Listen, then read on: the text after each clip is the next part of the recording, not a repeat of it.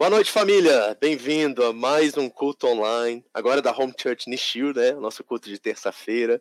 Estou com muita saudade de todos vocês, principalmente o pessoal lá que nós nos reunimos na terça-feira. Tão gostoso, estávamos juntos na Palavra de Deus. Lá nós estamos expondo a carta de Tiago, né, irmão de Jesus, uma carta muito prática, sensacional, e nós demos uma pausa nisso para que possamos trazer algumas pessoas muito especiais para ministrar para nós aqui durante esse período de isolamento, né? Os caicãs estão fechados, provavelmente vão estar fechados até dia 31 de maio, só em junho é, é, o que nós estamos vendo que vai acontecer, que vai voltar.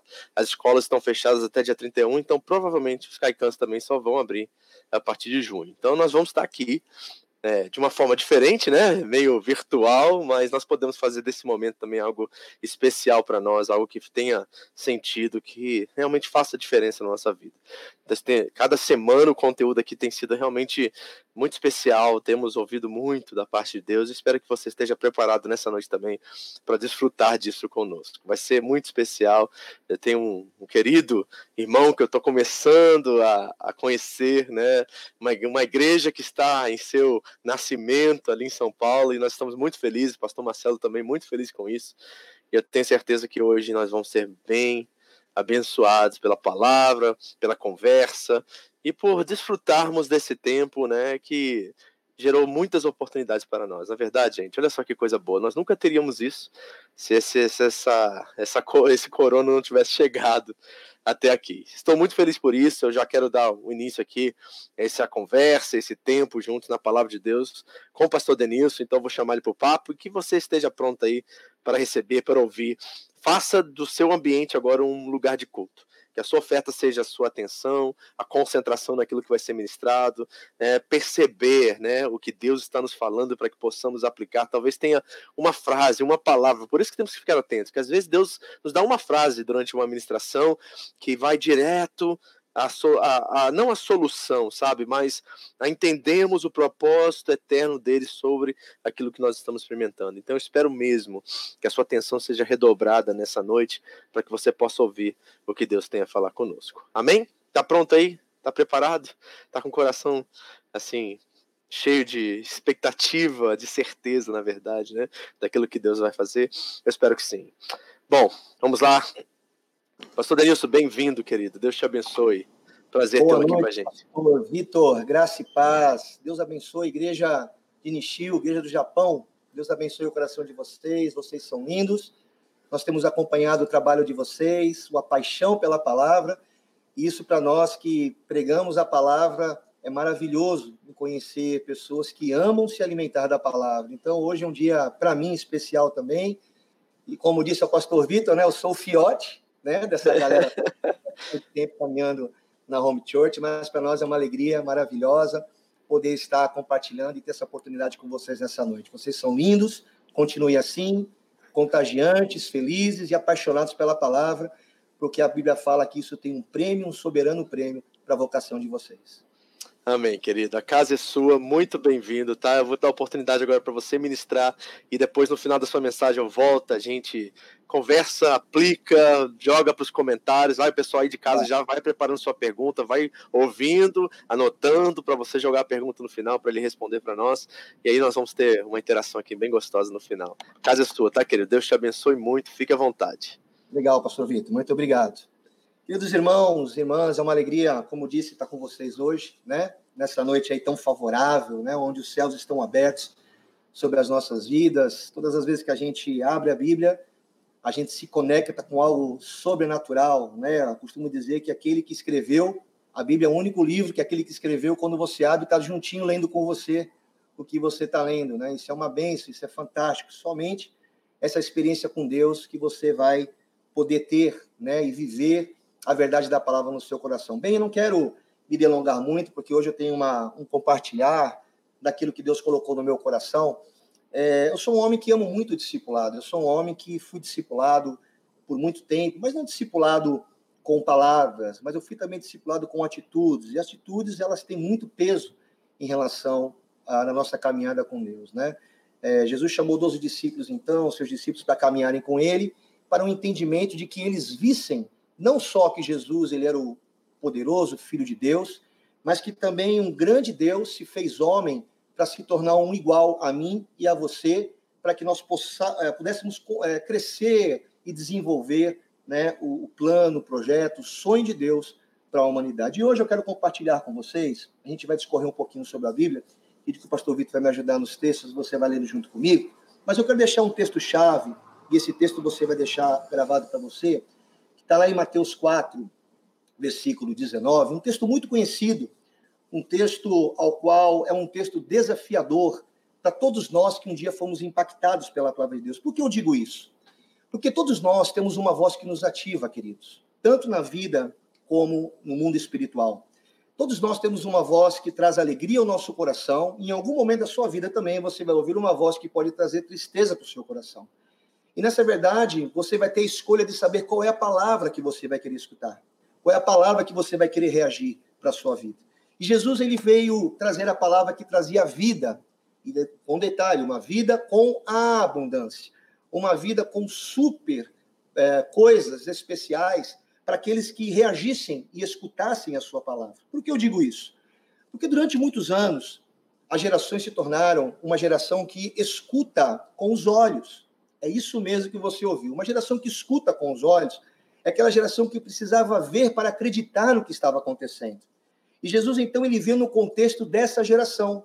Uma geração que tinha que escutar com os olhos, porque eles estavam rodeados de tantas coisas que então Jesus ele precisou ouvir e fazer sinais, prodígios e maravilhas para que aquelas pessoas que estavam ao redor tivessem uma atitude em ir à direção de Jesus. Mas note, não que seja errado uma geração que escute com os olhos, mas na verdade nós não podemos ser uma geração que fique permanentemente escutando com os olhos. Nós temos que aprender a reagir à palavra de Deus. A palavra ela vem, escutamos e ela ativa alguma coisa poderosa na nossa vida. Por isso que eu digo que sempre vai existir uma voz que vai ativar algo poderoso na nossa vida. Foi assim com Jesus. Jesus, quando apresentou a boa nova, coisas foram ativadas no coração de homens que, ao olhar humano, não tinham nenhuma perspectiva de, de um, um futuro com, é, com abundância, porque eles viviam num contexto Roma oprimia a, a Israel, Roma oprimia a Judéia, e ali havia aquela opressão, o povo com medo, o povo é, ali sendo acharcado, o povo vivendo ali um tipo de miséria, não só financeira, mas moral, né? mesmo tendo ali as religiosidades religiosas ao redor, aquilo não estava funcionando para aquela igreja, para aquele momento e para aquela época. Então, precisou ouvir Jesus intervir naquele tempo para causar um impacto, para ativar pessoas que em algum momento se desligaram de algo nobre do céu. Então, guarde aí. Deus sempre vai enviar uma voz que vai ativar a nossa vida para coisas boas, para projetos maiores, para desafios maiores. E isso não vai nos matar, pelo contrário, isso vai nos preparar. Eu costumo dizer que é se conhecer é só a gente passar por um desafio, né? A gente vai saber o que, que nós vamos oferecer desafio, a gente fala que é problema. Quer se conhecer, passe por um problema e você vai saber qual é a resposta que você vai dar para aquele problema. Se você for uma pessoa que escutou a palavra, que guardou a palavra, claro que a resposta de vida para esses desafios serão da maneira que Deus entende, da maneira que agrada o coração de Deus. Se eu tenho ouvido coisas que não vêm de Deus, é claro que as minhas respostas para os problemas da vida vão ser respostas que não vão agradar o coração de Deus. Ok. Mateus 4,19 é o texto-chave, é um texto conhecido, ele diz assim: vamos ler junto lá comigo lá. É, o texto diz assim, só a, a, o texto 20, 19, ok? Sigam-me e eu vos farei pescadores de homens. Disse Jesus: sigam-me e eu vos farei pescadores de homens. Guarde esse texto, que eu quero trabalhar com vocês mais dois textos aí. Antes de nós entrarmos nesse texto até chegar aqui, algo aconteceu antes. Muitas coisas aconteceram para que esses discípulos entendessem aquilo que Jesus estava ativando no coração deles, essa paixão por pessoas. Eu quero abrir com você lá em Mateus capítulo 4, versículo 8 e versículo 9, um pouquinho para trás, para a gente entender um pouco da história, por que então Jesus ele entra nesse contexto aqui. Esse primeiro texto que nós vamos ler agora, de Mateus 4, versículo 8, ele é uma palavra que está na Bíblia que o diabo disse para Jesus. Note, esse texto é um texto, é uma palavra que eu vou ler agora, a palavra em que o diabo disse na Bíblia algo para Jesus. O diabo disse algo dentro da Bíblia para Jesus. O que, que ele disse? Vamos lá ler lá.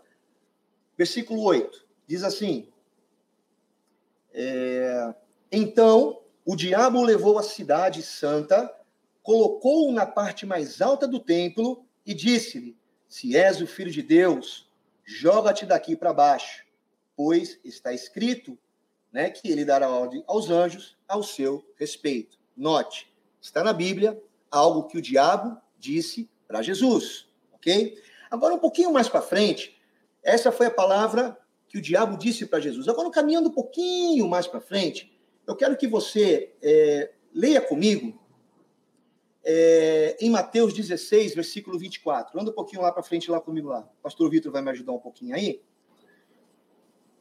Mateus 16, só para que a gente tenha um entendimento daquilo que Deus quer ministrar na nossa vida. Ok? Mateus 16, versículo 24, diz assim.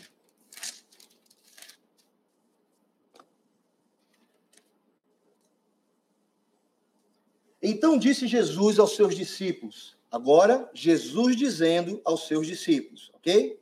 Lá atrás, o diabo falando para Jesus, na Bíblia. Agora, Jesus dizendo aos seus discípulos uma palavra que está escrita aqui na Bíblia. Então, Jesus disse aos seus discípulos: Se alguém quiser vir após mim, negue-se a si mesmo, tome a sua cruz e me siga. Uau! Então, nós vemos aqui dois contextos, aonde, no primeiro texto que nós lemos, em Mateus 4,8, o diabo dizendo para Jesus: Tudo isso eu vou te dar. O diabo dizendo para Jesus: Tudo que você quiser, eu vou lhe dar. E nós vemos um outro texto, aonde o que Jesus diz aos seus discípulos: negue-se a si mesmo. Brincou? Ok. Querido, só a gente tem um Deus como esse. Só a gente pode servir um Deus tão favorável como ao qual nós servimos, meu irmão. Deus disse: Deus se faz gente para entender a gente. Deus ele se colocou na nossa posição para entender o que passa no teu coração, naquilo que você vê e naquilo que você pensa. Aqui nós vemos dois discursos: o discurso do diabo oferecendo tudo a Jesus, se ele se prostrasse diante daquilo que os olhos estavam vendo. E nós vemos num outro momento Jesus dizendo aos seus discípulos: para eles, dizendo: olha, se vocês quiserem me seguir, vocês vão precisar negar a si mesmo e tomar a sua cruz. Note a diferença da proposta. Note como é desafiador isso que ativou você. Note como Jesus nos leva para um nível em que a nossa alma não vai compreender, ela não vai entender, porque nós vamos começar a entender o que Jesus deseja para nós quando entendemos isso aqui que Jesus está nos pedindo, ou seja, negar a si mesmo, tomar a sua cruz e o seguir. Isso é o discipulado que muda a nossa vida. Isso é o discipulado que muda a nossa história, que ativa coisas que nós não conhecemos ao nosso respeito. Porque, em contraste, aquilo que nos é oferecido com aquilo que nós olhamos, isso, de alguma forma, anima a nossa alma mas entristece o nosso espírito. E aqui Jesus então dá um caminho. Existe uma forma que você pode ativar o teu espírito. Isso você vai descobrir na sua caminhada, negando-se a si mesmo, tomando a sua cruz e me seguindo. Então Jesus deu essa orientação aos seus discípulos: negue a si mesmo. A palavra de Deus, ela exerce duas funções insubstituíveis na nossa vida. Duas funções insubstituíveis que eu considero, que é, primeiro, consolar os atribulados, ok?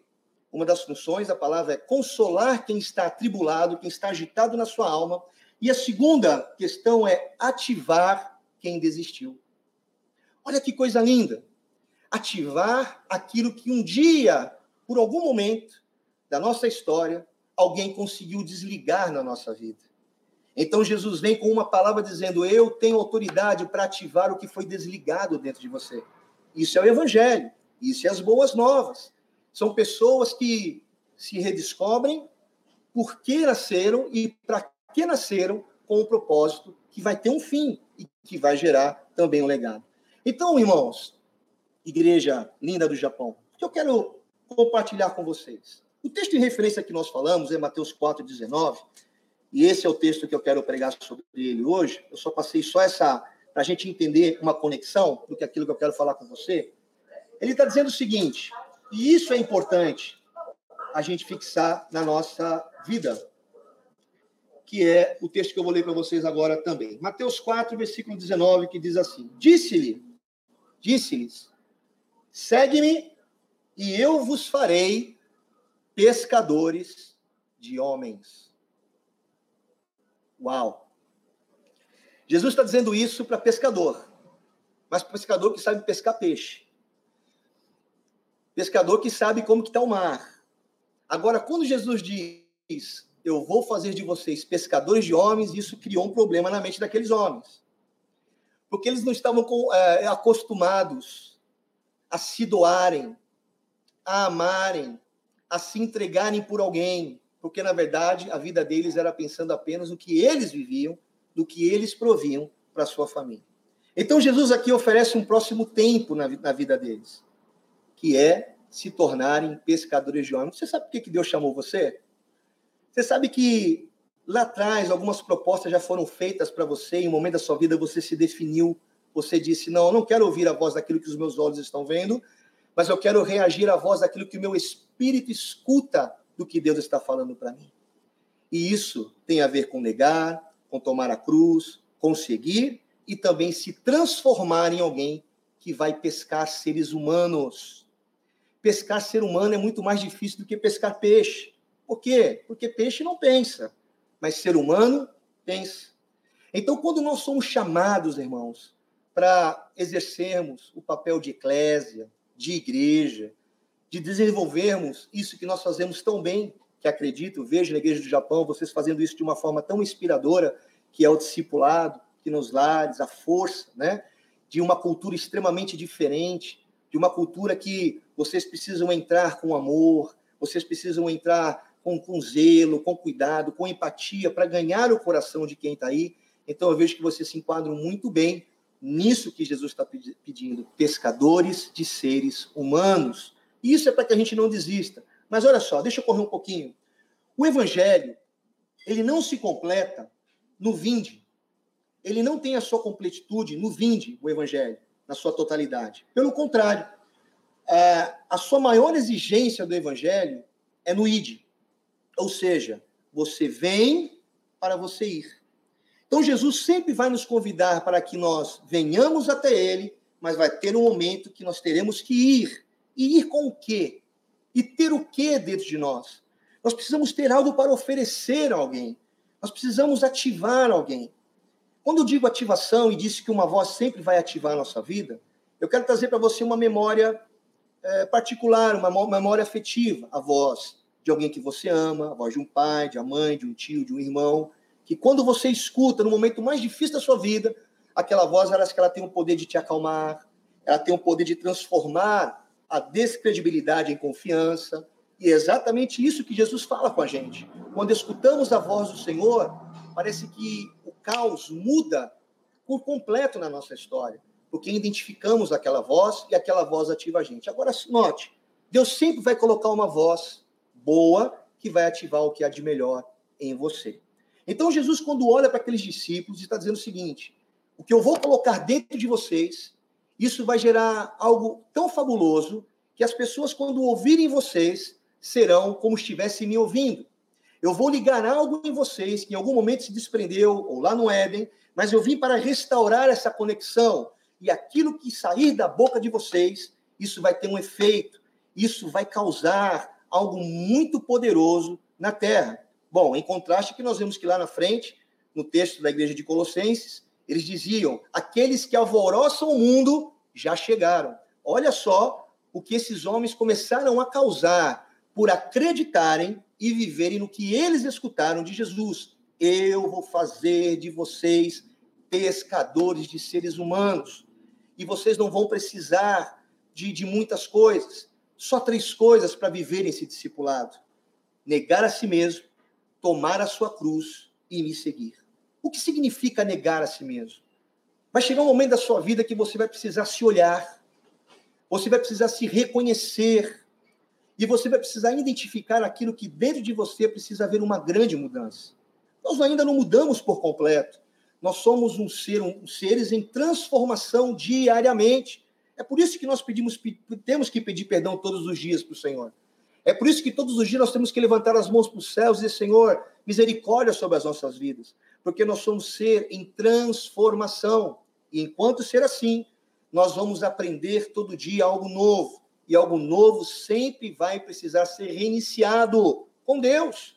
Quanto mais simples o nosso coração for, quanto mais sincero, quanto mais honroso, quanto mais é, é, é, o nosso coração ter mais é, desejo de Deus, isso vai significar negar a si mesmo.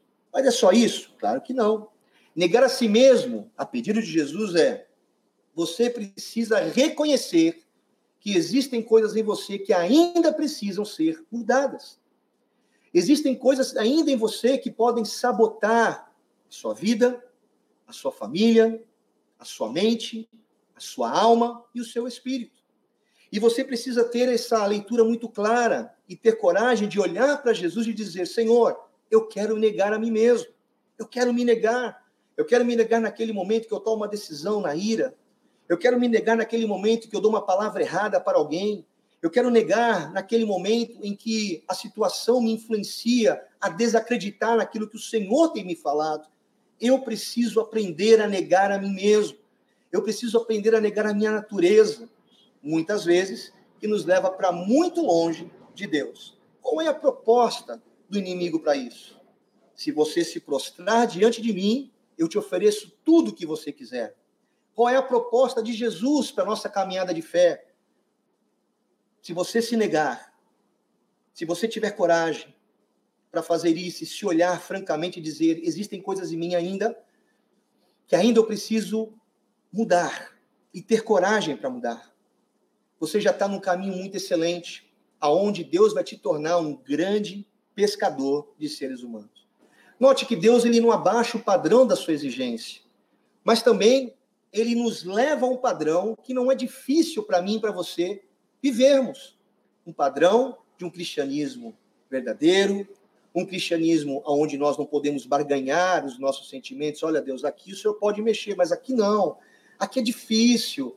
Como que eu vou ter que mudar? Ah, ah, como que eu vou. Eu vou partir mais simples, né? Como que eu vou dar um troco? Pô, vou devolver, a pessoa me deu um troco a mais. Isso foi bênção de Deus. Não, não foi. Ali você está sendo testado a devolver aquilo. Isso é uma prova do seu caráter, é uma prova da sua vida. Ali é uma oportunidade de você entrar num próximo nível com Deus naquilo que é oferecido a você, no seu trabalho, né? Numa caneta aonde você trabalha no seu escritório e ela é bonita, você diz: "Uau, que caneta linda! Eu vou levar para casa". Não leve, porque não é sua, é da sua empresa. E aquilo parece uma coisa tão boba, mas é uma verdade. Isso macula o seu caráter, porque não é seu.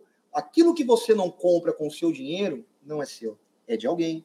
Então são as mínimas coisas que nesse primeiro texto, nesse segundo texto, que negue-se a si mesmo, é onde Jesus está dizendo você precisa se negar em relação a isso, tanto nas grandes coisas como também nas pequenas coisas.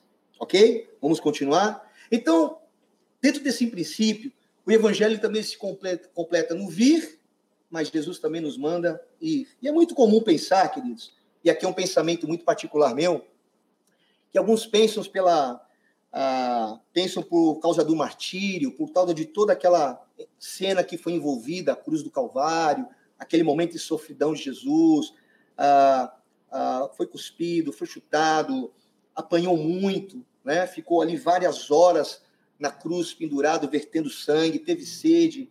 Enfim, a gente olha para essa cena e fala: Uau, esse foi o maior desafio de Jesus isso foi incrível, de fato, isso foi incrível. Talvez aí você não, não tenhamos nunca essa tamanha atitude e ousadia para passar por tudo que Jesus passou. Foi incrível. Mas eu vou aqui, tem mais a dizer, queridos, que o maior desafio não foi a cruz. O maior desafio de Jesus não foi a cruz do Calvário, porque ele já veio sabendo que ele teria que passar por aquilo para que nós estivéssemos perto dele. Então ele resolveu pagar o preço de passar por tudo isso para que a gente estivesse perto dele, ok? Mas eu entendo que o maior desafio não foi a cruz. Para mim, o maior desafio de Jesus, sabe qual foi?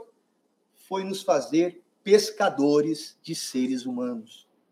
O maior desafio de Jesus foi mudar a nossa mente, foi mudar a nossa vida e ainda continua sendo o maior desafio de Jesus mudar a nossa mente e mudar a nossa vida, ok? Então a gente pensa que essa, isso tudo, esses desafios, foi o maior que Jesus teve a cruz, mas eu acredito que o maior desafio foi nos tornar é, pescadores né, de seres humanos, transformar pescadores em pescadores de seres humanos pela transformação do caráter. Esse foi o maior projeto que poderia ser colocado dentro do ser humano, a transformação do nosso caráter. Sabe por que, que hoje você segue a Jesus? Porque essa transformação já começou há muito tempo. Porque o Senhor, a todo tempo, está transformando você e alguma coisa nova vai romper na sua vida. E eu, eu tenho aqui dizer, e ouso dizendo para você que tudo que você viveu lá atrás, no seu passado, não vai se comparar àquilo que você vai viver no seu futuro, porque você está em processo, você está em crescimento, você está sendo auxiliado por uma palavra que ativa as melhores potências que há dentro de você. Quer se conhecer? Passa por um desafio. Quer conhecer o seu discipulado? Quer conhecer aquilo que há dentro de você? Passe por um desafio.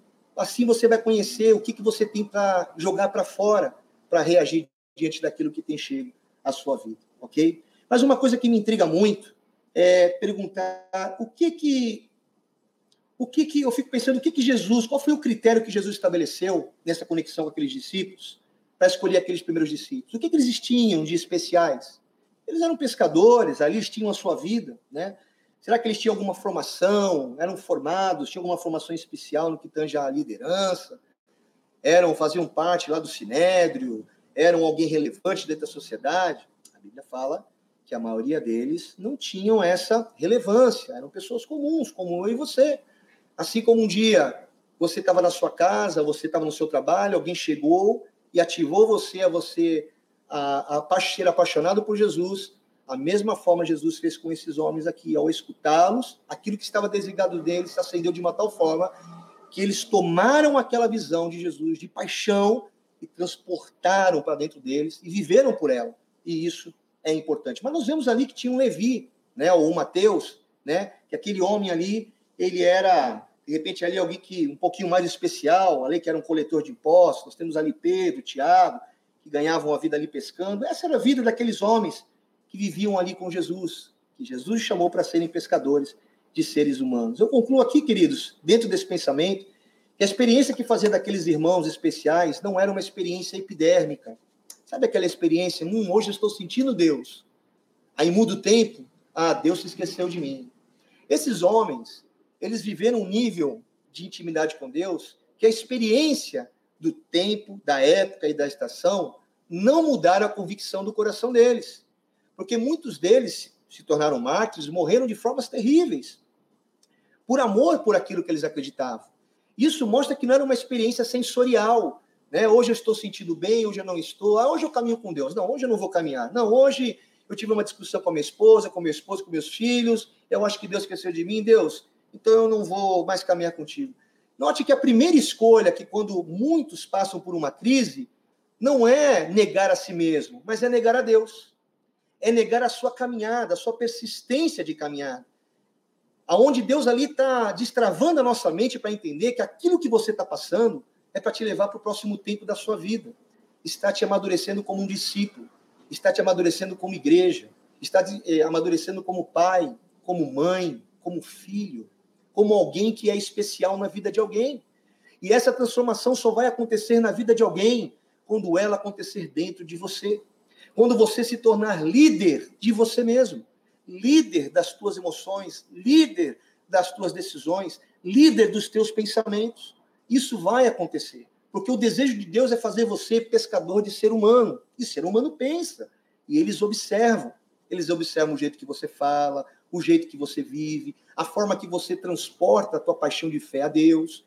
Em todo tempo você está sendo observado em três níveis: por Deus, pela igreja e pelas pessoas.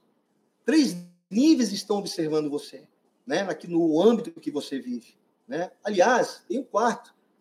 O inferno também te observa e ele conhece o seu nome.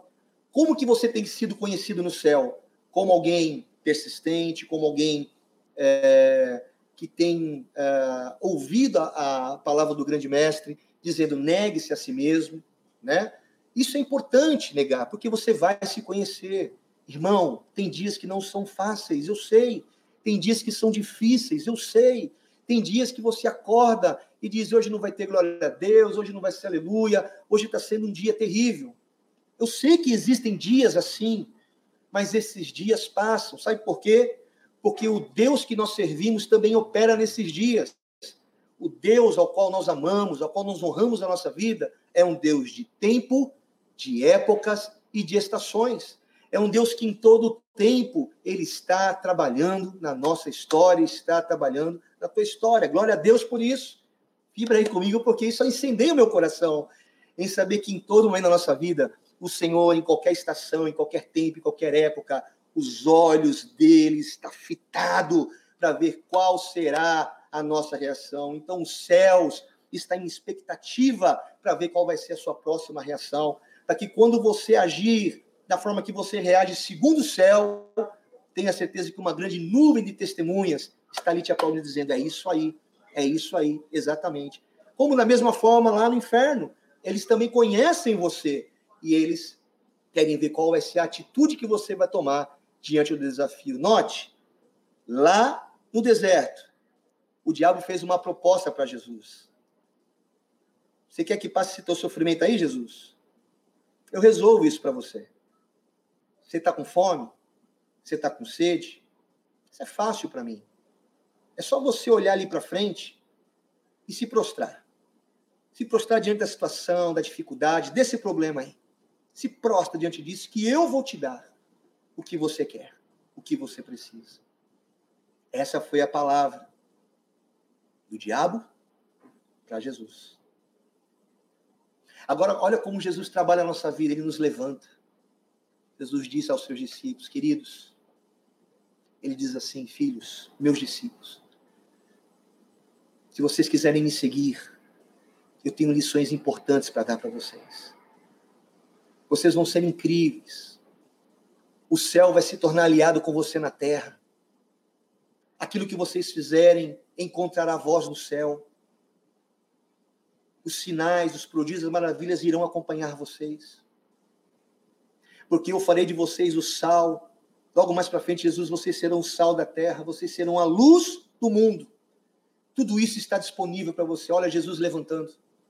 Mas isso vai definir, isso vai precisar ser definido em uma coisa você precisa saber quem você é na sua caminhada.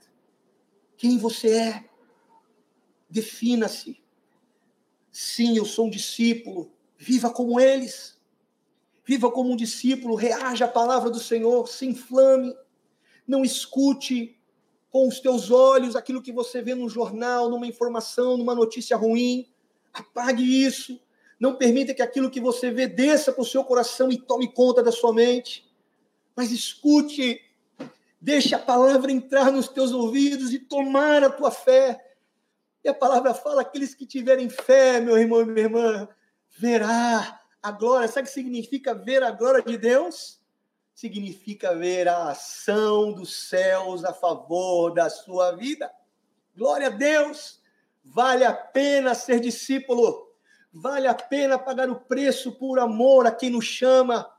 Ele nos chamou para pescarmos homens, não foi peixes. Peixes não pensam, peixes não dão problemas, peixes não criam dificuldades. Você joga a rede, precisa saber qual é o dia bom, se está de lua. Geralmente se pesca à noite, joga de noite. Quando subir, vai ter peixe, porque eles somem para respirar de noite. Mas note, Jesus está elevando o nível da vida daqueles homens simples, dizendo: acabou o tempo de peixes porque agora estou levando vocês para o próximo nível da vida de vocês, e o próximo nível se chama o discipulado.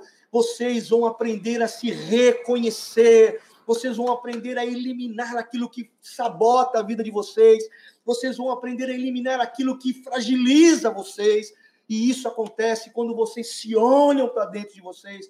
Mas como que eu faço isso, pastor? É simples. Quando você olha, você fecha os olhos, tudo fica escuro, não fica?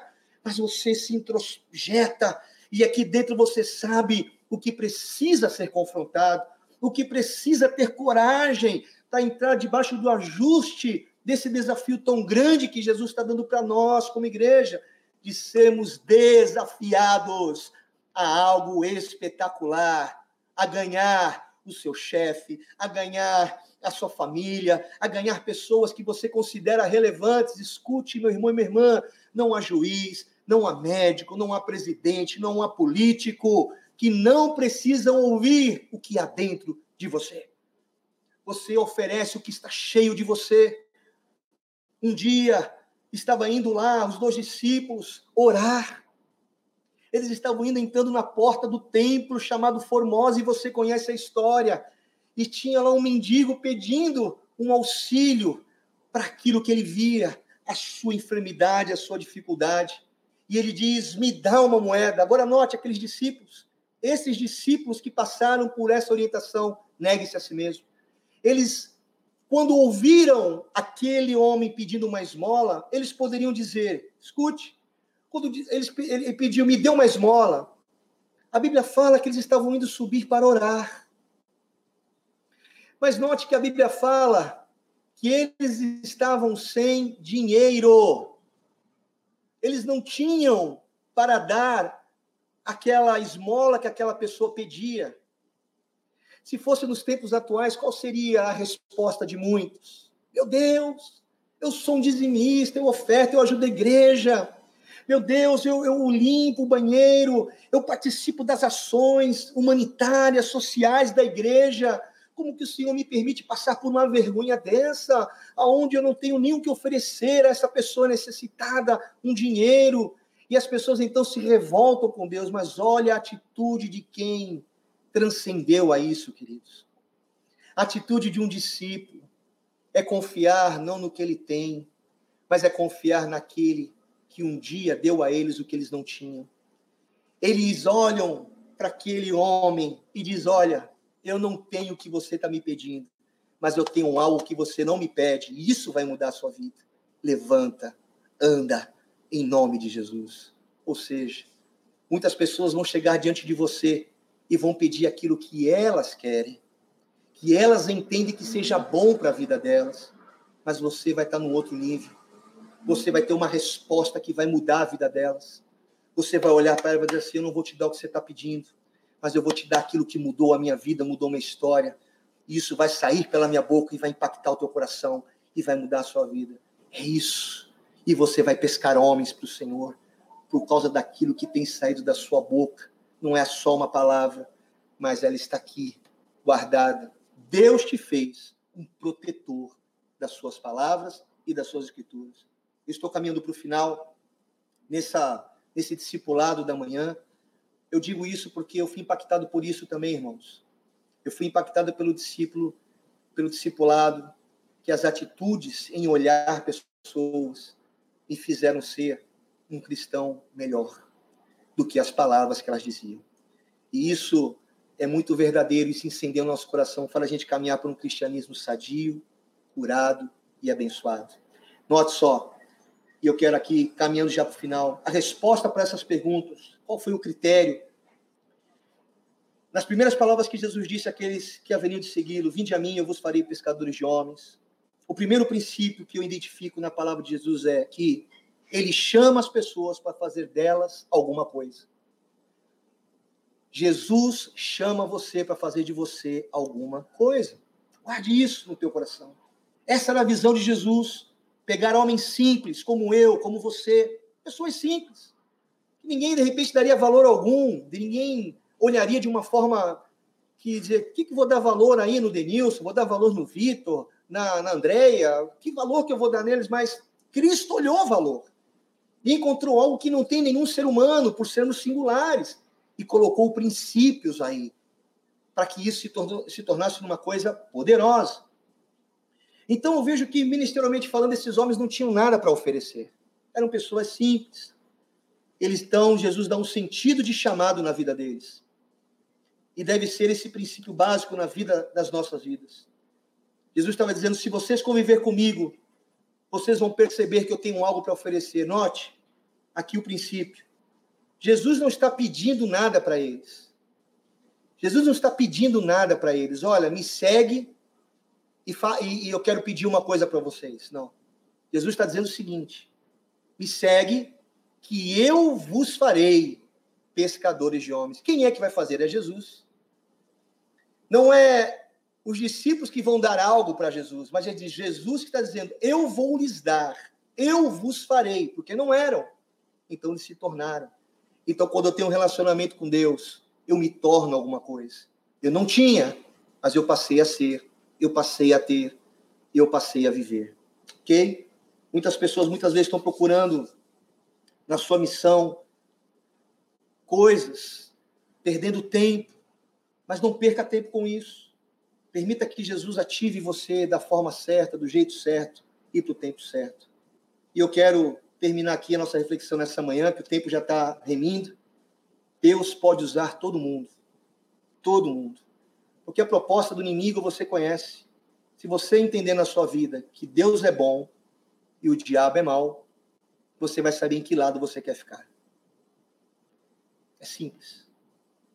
Se você na tua caminhada de vida você entender que Deus é bom e o diabo é mau, você vai precisar se definir e negar a si mesmo. Pastor, acabou aí o pedido de Jesus? É claro que não. O primeiro nível do discipulado que Jesus disse para os seus discípulos é se negue. Não seja irado, não seja orgulhoso, vença a soberba, vença as maldades que há dentro de você, aprenda que você vai conseguir vencer. Negue-se a si mesmo, negue a sua natureza humana. Ok, eu quero vencer isso. Aí tem o segundo tempo. Qual é o segundo? Qual que é? Negar a si mesmo, tomar a sua cruz. Pô, mas tem cruz? Tem. Cruz é responsabilidade, irmãos. Nós não vamos receber um chamado tão grande se não tivermos também uma tão grande responsabilidade. Sabia que a tua família é a tua responsabilidade? E uma grande responsabilidade? Quem sabe ainda existem pessoas na sua família que possam estar indo para o inferno hoje. Mas Deus colocou você como o primeiro para livrar toda a tua família desse mal final. Você é o primeiro. Quando Deus olhou para sua casa, olhou para você, para que através de você muitos outros reconhecessem a voz dele através da sua vida, da sua atitude, do seu amor por Deus, da forma que você serve ao Senhor. E nós temos o poder de impedir que isso aconteça. Sim, você é o primeiro da sua família, da sua casa. Você é aquele que Deus colocou como luz para trazer, para trazer luz à escuridão. E olha, a luz, quando aponta, ela não remove, ela só mostra o que precisa ser mudado. Então seja você essa luz que não julga, mas que ilumina, que permita que as pessoas que estão ao seu redor mude, porque luz não fala, luz brilha.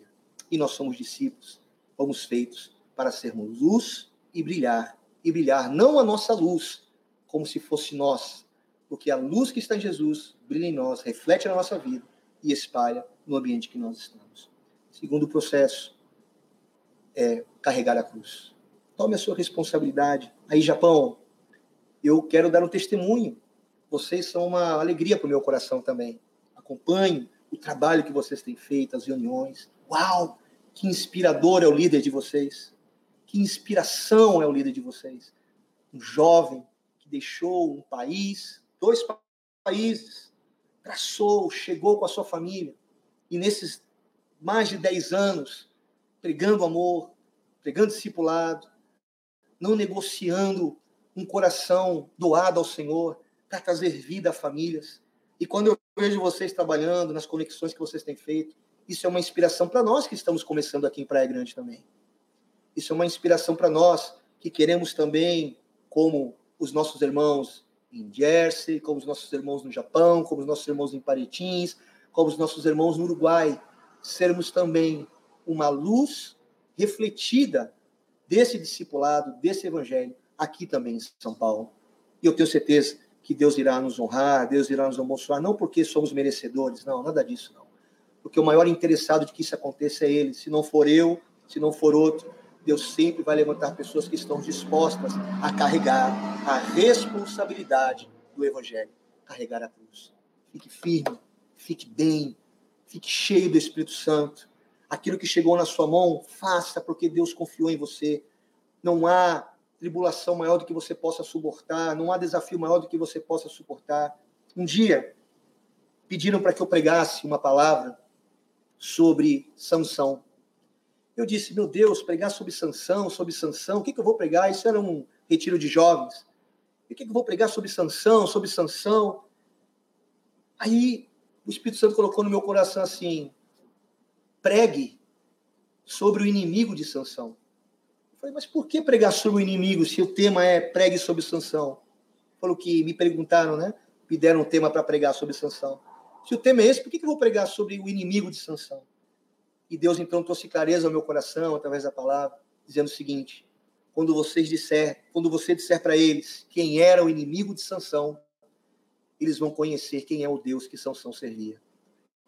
Eles vão saber quem era e como se tornou o coração de Sansão naquele momento em que ele teve ali seus desafios. Uau! Então, isso para vários níveis da minha vida, para várias situações, eu apliquei isso. Você está passando por um grande desafio, por ter uma responsabilidade carregando a cruz? Então, olhe para o tamanho do que você está enfrentando. Isso vai dizer quem você é. Isso vai dizer quem você é. Ok? Isso vai falar o tamanho da unção que há na sua vida. Guarde isso. Isso é para animar você, para te dar uma palavra de reforço, ok? Guarda aí. E o terceiro e último tópico que Jesus disse: Eu vou fazer vocês pescadores de homens. Mas o terceiro nível é: primeiro, negue-se a si mesmo, tome a sua cruz e me siga. Esse é o maior desafio. Seguir o que Jesus nos pede, obedecer o que Jesus nos fala reagir ao que escutamos e viver o que estamos escutando. Isso é seguir Jesus. E não é fácil. Seguir Jesus é, é estar num outro nível. Porque quando você começar a seguir Jesus, você vai começar a entrar no nível e que Jesus te espera como homem e mulher de Deus. Que nessa manhã você seja desafiado no teu coração Hoje foi uma mensagem de, de amigo. Um amigo que, como você, está também no campo das ovelhas, aprendendo, aprendendo a servir, aprendendo a amar mais a Deus, aprendendo a ser mais grato ao Senhor por tudo que acontece. Quando nós olhamos para o que está acontecendo no mundo, a gente poderia dizer: esse é o fim do mundo. Irmãos, biblicamente, nós entendemos que temos muitos sinais para que nós tenhamos ainda um pré-julgamento em relação a isso. Mas eu acredito que tudo acontece pela permissão de Deus. Não foi Deus que causou essa enfermidade. O homem causou a enfermidade. O homem feriu a natureza. O homem vinha ferindo a natureza. Em algum momento, a natureza deu uma resposta. Mas sabe o que eu aprendo com isso? O verbo, aquele mesmo verbo, que quando saiu haja luz, houve e aconteceu, aquele mesmo verbo que diz haja água e aconteceu, aquele mesmo verbo que criou todas as coisas, é o mesmo verbo, é a mesma palavra que disse no momento da tempestade. Tempestade, se acalma. Por que, que a tempestade se acalmou? Porque a voz era reconhecida, a tempestade reconheceu a voz de quem a criou. Agora, se a voz que nos criou, queridos, que está falando com a gente nessa manhã, não tiver esse mesmo poder na nossa vida, que efeito de discípulo que nós vamos ter.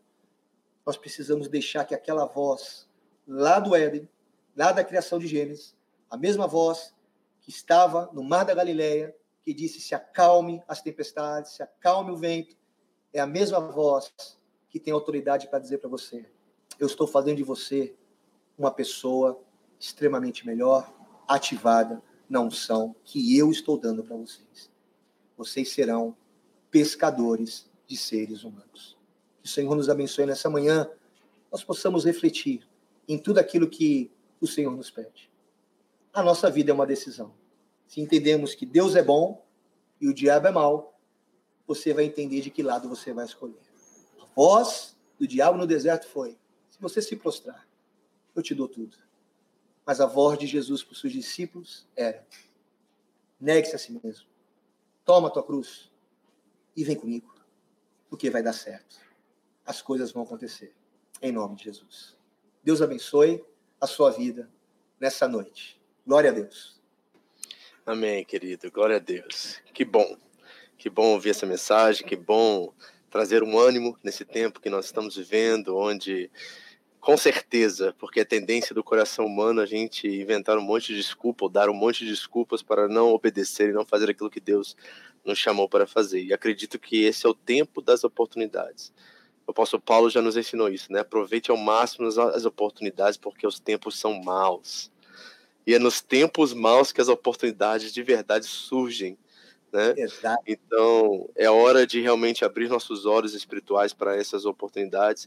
Isso começa com essa análise que você falou muito bem aí, acho que foi o primeiro ponto que você começou a trabalhar aqui, que falou meu coração, da gente saber liderar a nós mesmos.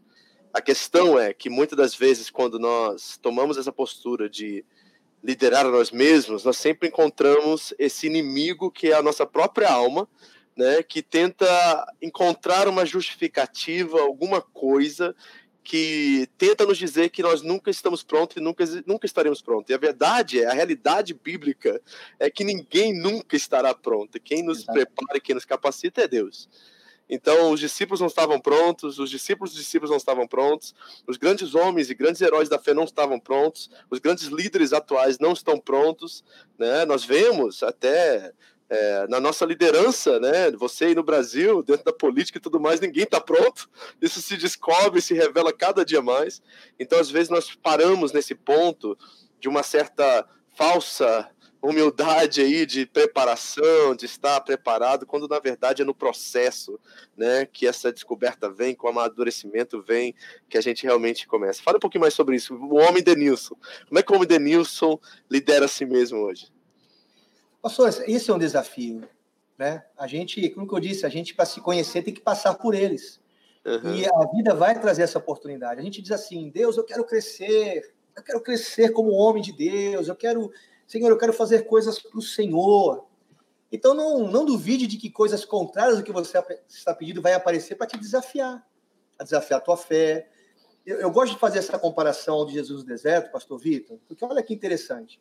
Essa mesma proposta que foi feita lá no deserto foi feita no Éden, para Adão. Né? Olha, coma dessa árvore que você vai entender o que Deus pensa. Uhum. Lá no deserto, o diabo faz a proposta: olha, se prostre de mim, que aquilo que você quer eu vou te dar. Então, qual a diferença entre esses dois personagens aí? Né? Claro, personagem com todo respeito, eu estou dizendo, né? essas duas situações.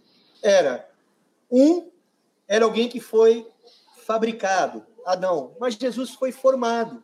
Jesus nasceu, Jesus aprendeu, Jesus passou por uma criação, Jesus observou, Jesus ouviu, Jesus escutou, Jesus se criou dentro de um, de um contexto. E ali, então, claro, ele não participou, é, nunca entrou debaixo do discipulado de um rabino, né? Porque senão ele seria uma pessoa extremamente influenciada pela, a, pela bolha religiosa da época. Ele se absteve disso para se manter puro naquilo que ele queria ensinar os seus discípulos. Então eu vejo que o, o ser humano, nós, ou o ser humano Denilson, ele está num processo de se descobrir como discípulo, da mesma forma que eu aceito quando eu sou confrontado a mudar. E isso é no simples, é no simples, é no simples. Por exemplo, nós estamos em quarentena, não estamos? Todos nós. Uhum. uhum. Quando você diz assim, quando a sua esposa está ali, marido, poxa, lava uma louça para mim, é um desafio. É um desafio. né? Aquela pilha, né? Aqui em casa nós somos quatro, três, quatro, e, quando, e aquela louça volumosa, né? O pessoal come bastante aqui, né? Então, uhum. assim, quando eu falo agora, vá lavar, quando eu digo, eu posso me negar a mim mesmo dizendo, cara, meu amor, eu vou te honrar mas eu posso seguir a natureza da minha alma. Quem lava louça quê? Eu tenho coisas mais excelentes para fazer. Eu vou, sei lá, eu vou lavar o carro, eu vou fazer uma coisa que, entre aspas, de homem, né? Mas então, nas mesmas coisas que a gente aprende a negar, né? Por exemplo, no, no, no nosso discipulado, né? Como é bom quando nós temos um coração ensinável. Como é bom quando a gente uh, se relaciona com pessoas que têm corações ensináveis.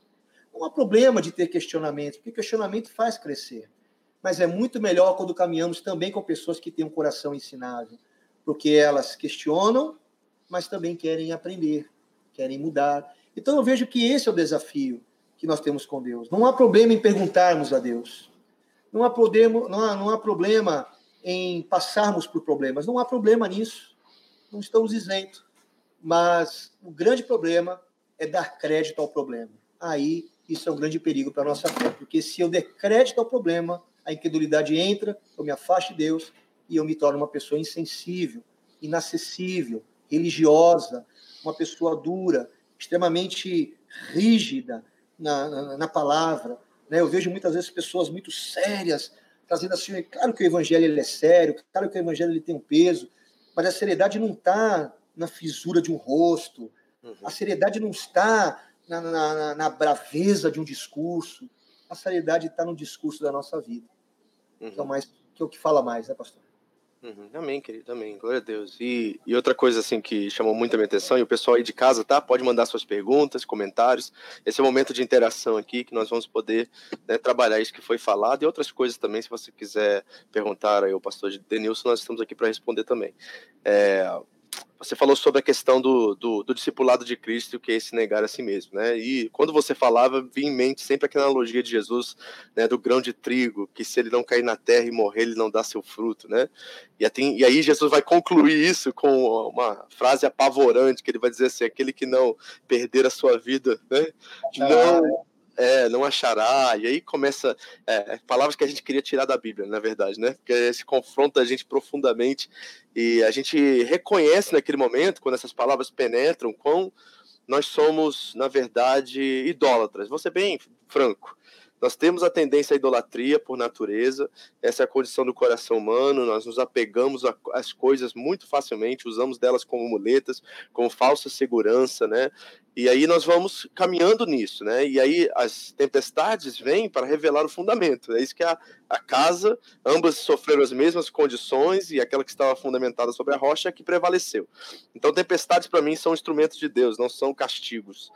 Na verdade, o Corão está nos mostrando e revelando realmente o que, está no nosso coração nesses dias. Eu não vejo nenhum. Eu não consigo. Eu, quero. É, sabe, fazer um balanço daquilo que é ruim e bom, e eu só consigo ver coisas positivas, e a coisa mais terrível disso tudo são as mortes. Lógico, ninguém quer perder um ente querido, ninguém quer ver notícias de 200 mil pessoas mortas em todo mundo. Claro, isso é, a vida é a coisa mais importante e a máxima de tudo. Mas, ao mesmo tempo, do outro lado dessas histórias, tantas recuperações e tudo mais, né, nós temos um contrapeso. Mas na questão espiritual da coisa, para nós que somos cristãos, a qual a vida eterna, a morte, tudo está resolvido, né? Da perspectiva eterna, a morte está resolvida. Para nós não é uma questão nem de colocar no papel, colocar não, não há um medo tem, razão, não tem questão de conversar sobre isso. Morte é lucro para o cristão, que realmente segue o discipulado de Cristo. Então, quando nós nos colocamos diante das circunstâncias e elas se tornam maiores do que nós, como os discípulos no barco, Jesus dormindo, então, nós temos vários exemplos disso bíblicos, né?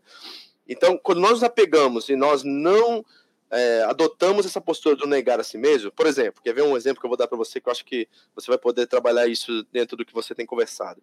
Muitos pensam que a Golden Rule, que é chamado, né, o, o, mandamento máximo de Jesus. Sempre eu, quando eu converso com crentes, eles dizem para mim: é amar a Deus sobre todas as coisas e amar ao próximo como a ti mesmo. Não é verdade isso. Jesus ampliou isso profundamente. Não é isso que é o maior mandamento. As pessoas se enganam acharem. Jesus levou esse mandamento ao máximo das suas consequências, porque ele disse assim: é amar a Deus sobre, sobre todas as coisas e amar ao próximo como eu te amei.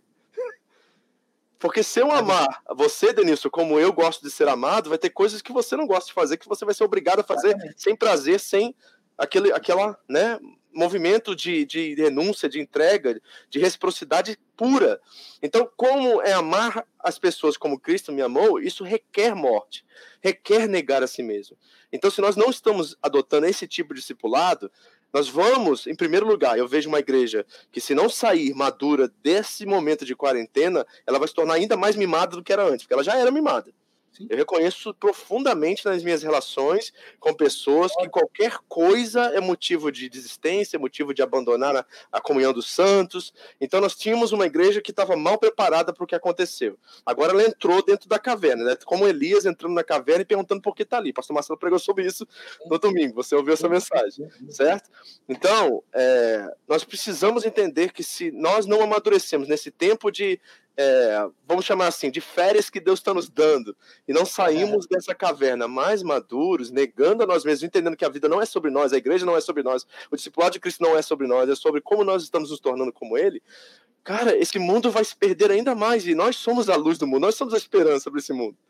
Então, é hora de tomar postura, sabe? E, e, assim, esse negar a si mesmo é profundo, é, é, assim, é a coisa mais simples e mais profunda que existe na Terra, nesse discipulado de Cristo. Então, como é que você vê essa questão da igreja hoje, a igreja que você sonha em ver sair disso? Eu tenho uma visão pessimista, vou, vou ser bem sincero com você. Eu, assim, eu tenho uma visão até otimista em relação a isso também, sabe, pastor? Assim, eu não discordando do, do senhor de forma alguma, mas assim, eu vejo da seguinte forma. Como que eu comparo essa igreja hoje? Eu comparo aquela igreja de Sardes, aquela igreja de Apocalipse, onde uh, Jesus ele fala assim, uh, e olha que interessante, né? Uh, ali João escrevendo na ilha da prisão, aí na ilha de Patmos, recebendo toda aquela revelação sobre o que iria acontecer do futuro da igreja. Mas especificamente a igreja de Sardes, ela é um contraste de todas as outras igrejas, porque nas outras igrejas, nas cartas, Jesus a exorta da forma que os problemas aconteciam de fora para dentro. As coisas que aconteciam de fora para dentro. E nessa específica igreja em Sardes, pelo contrário, Jesus a exorta de dentro para fora. Hum onde diz assim: Olha, eu conheço as suas obras. Aos olhos de quem te vê, são lindas. Uhum.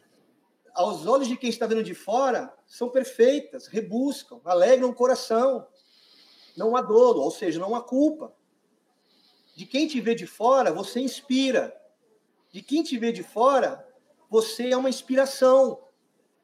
Mas é a voz daquele que fala sobre Sardes e a voz daquele que conhece por dentro. Hum. E a voz daquele que conhece por dentro diz assim: Eu conheço as suas obras e eu preciso que você me defina para onde eu olho. Ali, essa conversa, né? É Jesus dizendo assim: quando eu olho para você, eu olho para dentro, agora você precisa me dirigir, sabe? Para onde que eu olho para dentro de você? Para o que você está vivendo ou para o que você está fazendo? Uma reflexão rápida sobre isso, pastor. Importante. O que você está falando? Eu posso fazer uma coisa, pastor, por 40 anos. Por 40 anos eu posso fazer uma coisa que Deus me disse para me fazer. Vou dar um exemplo aqui. Eu tenho na minha mão aqui, tá bom? Eu tenho aqui um copo com água. Eu tenho um copo com água aqui. Aliás, gelada, gostosa, maravilhosa. Esse copo com água, ele pode ser uma missão para mim. Dizendo assim, eu, na minha oração, Deus, eu quero ser alguém que leve água para as pessoas. Senhor, eu quero que o Senhor me levante nessa nação, no mundo, em alguma oportunidade para que eu possa levar água para alguém que tem sede. Aí Jesus vai olhar e dizer assim: Eu confirmo essa tua oração. Isso é nobre, isso é bom. Vai. Então Deus vai lá e capacita e caminha. Aí eu chego num lugar com a água e começo então a dar água para alguém, para outras pessoas, e aquilo então gira uma situação favorável para aquelas pessoas que recebem água de quem está dando água para ela. Mas um dia eu posso estar fazendo a mesma coisa, entregando água todo dia. E um dia um comentário pode ser assim: Você já notou que só você que dá água aqui? E se você faltar aqui, como isso vai fazer falta para todas essas pessoas? Eu posso entender isso de duas maneiras, pastor Vitor. Ou eu posso ouvir isso não descer ao meu coração ou eu posso ouvir isso descer para o meu coração e dizer: Uau, é mesmo, só eu dou água. Só eu que tenho água. Ponto. Hum. A partir dali, Deus não está mais com a gente. É Elias, né? É mais ou menos o que Elias diz, né? Só tem eu. né? Só tem eu, sobrei eu entre todos esses. A partir daquele momento em que desce isso no teu coração e você se apercebe que você é o único que está dando água e aquilo te faz importante, aquele primeiro momento de Deus já não está mais com você. Então eu posso estar fazendo isso por 40 anos achando que Deus está aprovando aquilo. mas Deus já deixou de estar comigo há muito tempo. Por quê? Porque minha intenção mudou. Porque o desejo do meu coração mudou. Aonde o desejo do meu coração é muito mais oferecer o que eu posso oferecer por eu ter a condição de dar, do que eu oferecer porque eu nasci para fazer aquilo. Independente de eu dar ou não, alguém pode dar também. Eu não sei se estou sendo muito claro no que eu estou dizendo. Foi exatamente a percepção que eu vejo na igreja de Sardes naquela época. Ali, a carta dizendo: Eu preciso que você se defina, porque os outros te conhecem por fora. E você é perfeito, é ok, está certinho, mas e por dentro? Qual a intenção? Então, eu, eu quero dizendo que Deus está com a gente até onde a nossa intenção estiver, com a intenção dele também. Porque quando mudar a intenção, muda também a intenção de Deus ao nosso favor. Então, quando você fala em relação à igreja, Deus nos trouxe para dentro de novo. Todos nós. Todos, os midiáticos, os não midiáticos, todos, todos. Até, até, até uma pergunta aqui sobre os desigrejados, né? Até os desigrejados, na verdade, eles também agora estão. Nós, na verdade, nós entramos para o ambiente deles, né? E nós precisamos saber o que fazer com isso, né? Exatamente, porque na verdade os desigrejados acabam sendo alguém que também está procurando, tem uma sede de alguma coisa Sim. que em algum momento alguém os decepcionou. Sim. Então, eu lido com os desigrejados da forma que alguém em algum momento os feriu de tal forma que isso se tornou de uma forma que pode ser até mortal. De, uhum. de no olhar dos desigrejados, culpar a noiva pela atitude de uma pessoa. Sim. Olha como isso é sério. Sim. E esses desigrejados precisam ter a percepção espiritual de ver que Jesus veio curar uhum. os mesmos desigrejados na época dele, porque uhum ali os fariseus né, colocaram leis sobre os dez mandamentos que se transformaram em muitas leis que nem eles seguiram. Sim. Eles se transformaram o quê? Duros em seguir os conselhos de Deus. Então, é, Jesus isso, isso também, os desigrejados. Isso também não nos isenta da nossa responsabilidade de ser uma boa tradução de Cristo para esses, mas também não os tira ou não os tira da situação, ou os tira da situação de vítimas, né? Porque o que eu encontro com muitos desigrejados é que eles sempre têm alguém para culpar acerca da condição que eles estão vivendo agora, mas a Bíblia é suficiente também para eles, como é para mim, como é para você. E se nós olharmos a Bíblia, nós vamos ver que talvez esse lugar que eles estavam antes é uma caricatura daquilo que a igreja deve ser. Então precisa ter essa maturidade espiritual para entender também que eles não são vítimas da sua realidade, das suas circunstâncias, e que eles precisam encontrar então um caminho de restauração que passa também pelo mesmo canal, porque a cura vai vir pelo mesmo canal, não vai vir por outro. Não vai ser, não tem como você tirar, e você vai ter que tirar Efésios da Bíblia, você vai ter que tirar um monte de carta da Bíblia e comprar a sua própria Bíblia, fazer do seu jeito e fazer assim, eu quero fazer evangelho do meu jeito. Aí já é outra religião, outra coisa, outro Deus que você está servindo, não é a mesma coisa. Então, essa maturidade precisa acontecer, certo? A gente ter essa. Não sermos isentos da nossa responsabilidade de cuidar desses que estão em dúvida acerca do caráter da igreja, da missão da igreja, né, do que a igreja representa no mundo, mas ao mesmo tempo não torná-los coitadinhos dessa situação, porque eles têm a capacidade de, ao ler as escrituras, identificar o que, que é genuíno, o que, que é genérico. Entendeu? Exato eu, eu entendo, pastor, que enquanto os desigrejados lamber as feridas, eles não vão ser curados. Não, não tem como. Enquanto eles lembrarem da ferida e não quiserem curar e lamberem, eles não vão ser curados. É, é uma. É, a psicologia chama isso de cartaz, né? a identificação de dores. Sim. Né?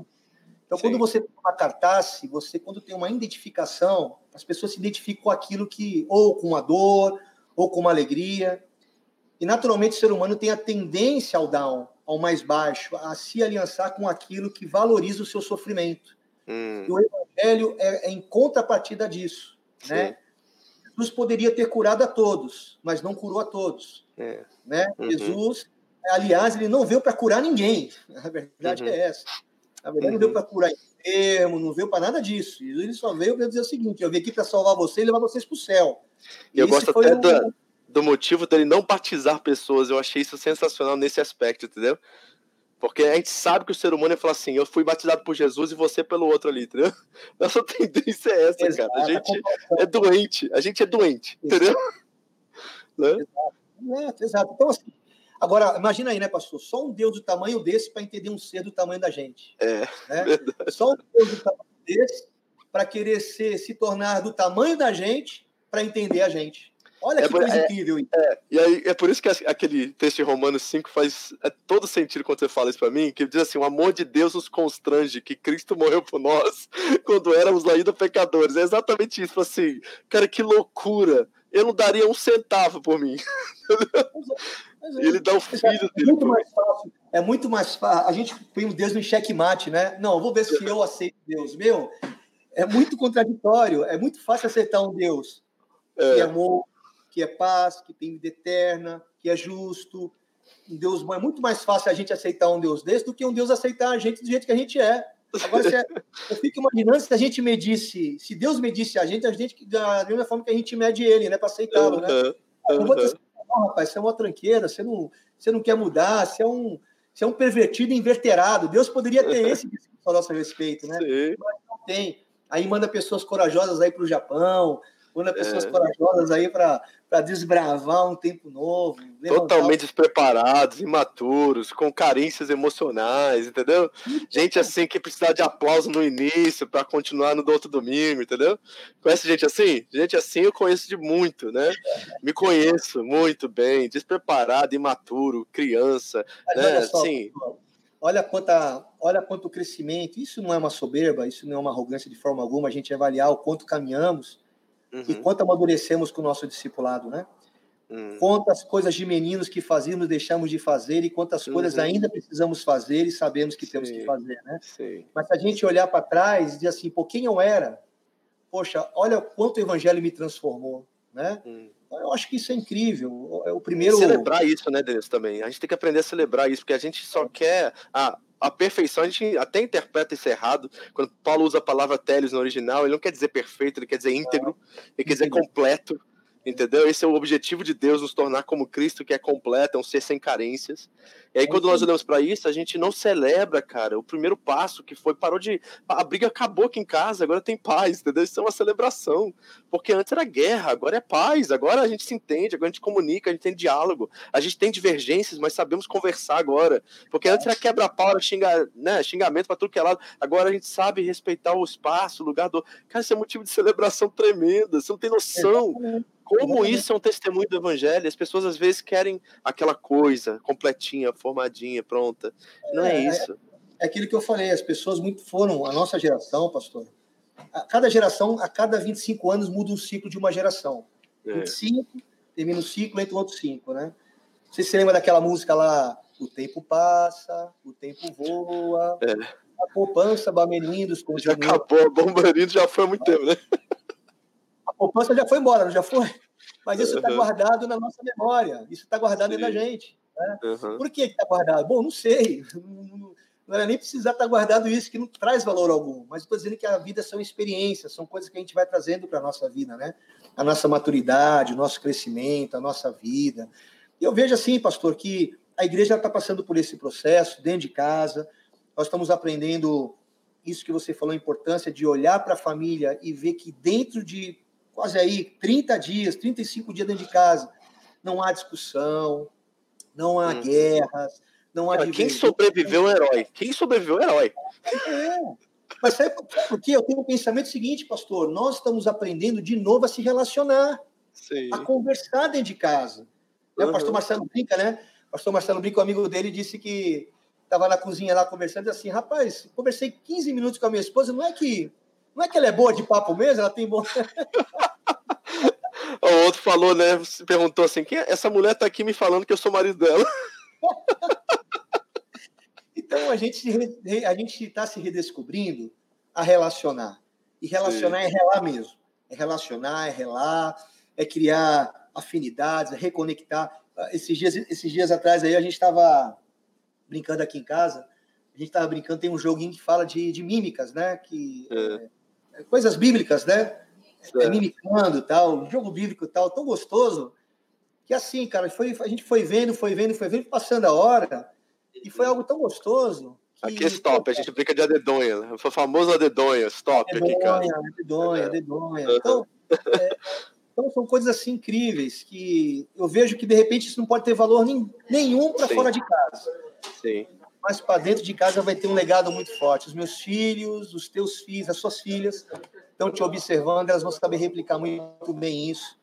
a, a, na, no legado delas, né? E é isso que a gente tenta passar também, né, Varão? Dentro de um, não do discurso, mas dentro de sendo, quem sabe, uma ferramenta de apoio para essas famílias que de repente têm uma desestrutura, não que sejamos melhores, não somos mesmo, nunca Sim. seremos, não somos ETs, né?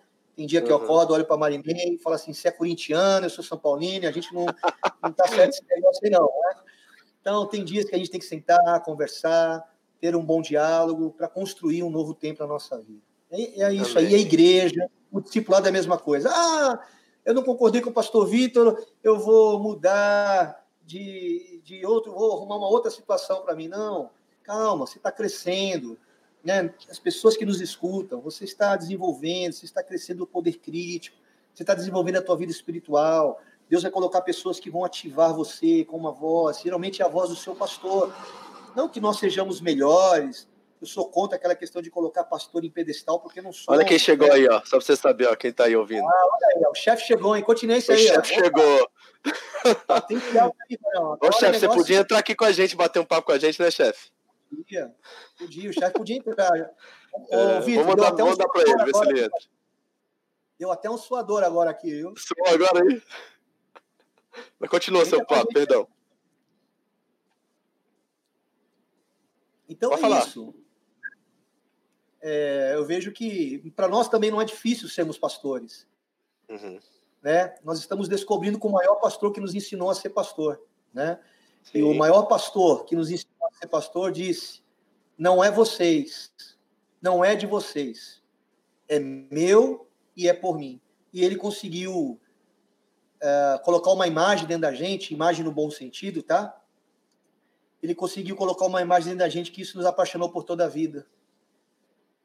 Isso nos apaixonou ser que a gente é, Varão, porque o que ele fez a gente ver mudou toda a nossa história, mudou até o jeito de a gente falar, mudou até o jeito de a gente pensar, né?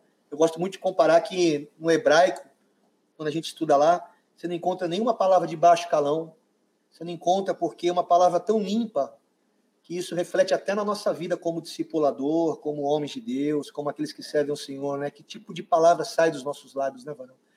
Sim. A mesma fonte não pode gerar bênção ou maldição, né? Aquilo que eu falo tem o poder de atrair a bênção de Deus e também mandar embora a bênção de Deus da minha casa, da minha família. Isso é muito importante. A gente Sim. olhar para esses aspectos de como a história nos ensina e como isso muda a nossa vida. Né? Então, eu, eu, eu vejo, eu procuro muito olhar para esses princípios fundamentais, né? Porque eu fui, eu, eu fui acostumado, pastor, e é claro, respeitando hum. todas as criações, eu fui acostumado a pedir bênção ao meu pai, bênção à minha mãe, bênção ao meu tio, e eu, assim, eu, eu não briguei os meus filhos a serem assim, não. Por eles verem eu ter essa atitude, e a minha esposa também com os pais dela, eles também acabaram tendo, uhum. por amor, essa atitude, né? Mas não é uma coisa que a gente leva isso, Sim. olha, você Força, tem que né, fazer barra. isso. Uhum. Não, claro que não. Cada um caminha da forma que entende o seu, uh, o seu caminho, tal. Mas assim é, é, algo é algo de valor, né? Algo do respeito, como o respeito a amar um pastor, né? Poxa, como disse para você, né? É um bálsamo, é uma alegria poder ter o nosso chefe assistindo a gente. A gente aí a Acho gente chefe. Acho que ele vai entrar para dar um oizinho aí. Vamos ver. Ah, opa, sim. Aí o galo, o galo, é o galo, o galo, tá, o galo maluco tá chegando aí, ó. é que é o campeão do jogo, que ele é o campeão só do gelo. O resto ganha mais nada. não ganha nada, né? Glória a Deus. Sim. Olha que honra, hein, Barão? Olha que, que maravilha. É. Estados Unidos, Brasil e Japão linkado no mesmo tempo, hein? Todo mundo só... ao mesmo tempo, cara. Mas, Denilson, fala uma coisa para mim aí, ó. Só pra gente arredondando o discurso aqui. Tem muita gente ouvindo a gente aqui que talvez está em casa agora e pensando assim, mas quem sou eu para Deus me usar? Né? Tem aqui a dona Denise está aqui, a mãe de, um, de um, uma ovelha nossa aqui no Japão, e ela já tem uma certa idade, talvez ela está pensando assim, mas eu tenho 60, 70 anos, o que que, que que Deus pode fazer comigo? Você falou, Deus pode usar qualquer um, todo mundo. Né? Com 85 anos, com 85 anos, Abraão recebe uma promessa no meio do deserto e diz Isso a eles assim, quando eu falo, dona Denise, que tem muita coisa ainda para a senhora, porque a sua sabedoria Isso. trouxe a senhora até aqui. Agora a sabedoria, a sabedoria de Deus vai levar a senhora para mais olha aí, longe. Olha aí, rapidinho, eu tô na rua, eu tô dirigindo. Que isso? Ó. Cuidado no volante aí, homem. E aí? Agora ficou eu, pesado esse negócio aqui, Varão. Eu, eu, tô ouvindo, eu tô ouvindo desde o início. Excelente palavra, Denilson. Obrigado. Me abençoou muito. Me abençoou muito. Fui muito abençoado pela sua palavra e o bate-papo de Foi vocês mesmo. também. Muito enriquecedor. Show de bola. Amém. Você, você serve de para nós de uma de um, de um grande é, grande uma referência, né? referência.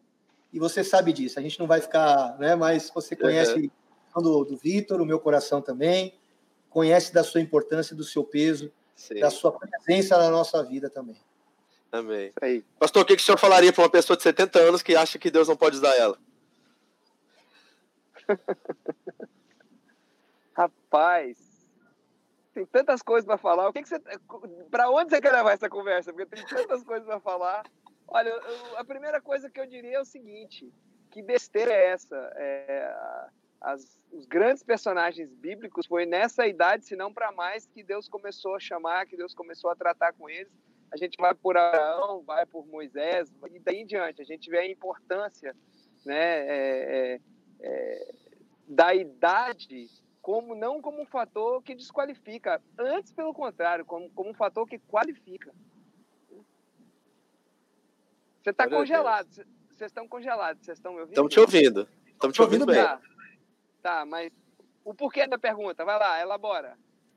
Ele falou, não, um dos pontos da mensagem dele foi exatamente isso, que Deus pode usar todo mundo. E eu pensei, pode ter alguém aqui, eu sei de algumas pessoas que estão nos ouvindo, que tem uma certa idade, outros são bem jovens, e eles estão pensando assim, não estou preparado ainda. Ou talvez o mais velho está pensando, já dei tudo que eu tinha que dar, não tem mais nada que me resta.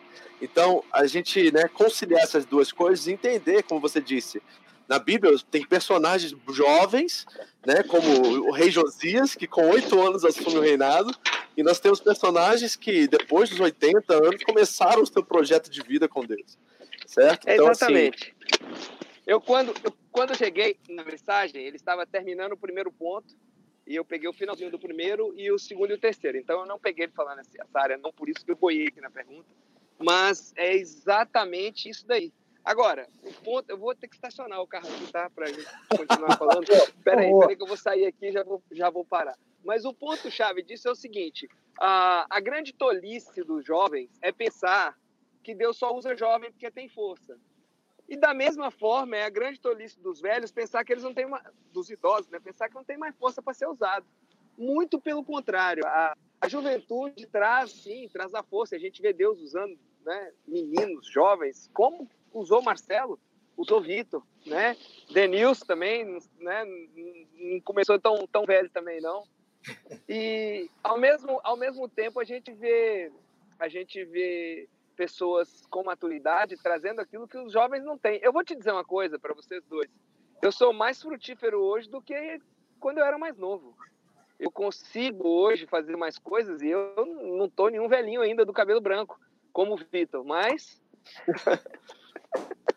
Mas eu, eu vejo a vantagem dos anos, Vitor. Então, quem está ouvindo a gente aqui que está com esse, com esse problema ou pensando assim, é, esqueça esse pensamento. Você é muito jovem, Deus vai te usar e Deus sabe onde te colocar e vai te colocar do lado de pessoas com mais idade, com mais maturidade para te abençoar. E se você já passou do que você chama de juventude, você está na maturidade, na melhor idade, terceira idade, Deus vai te cercar de pessoas jovens para você abençoar, para que juntos vocês possam fazer coisas grandes. Mas Deus pode usar todo mundo, cara. Todo mundo.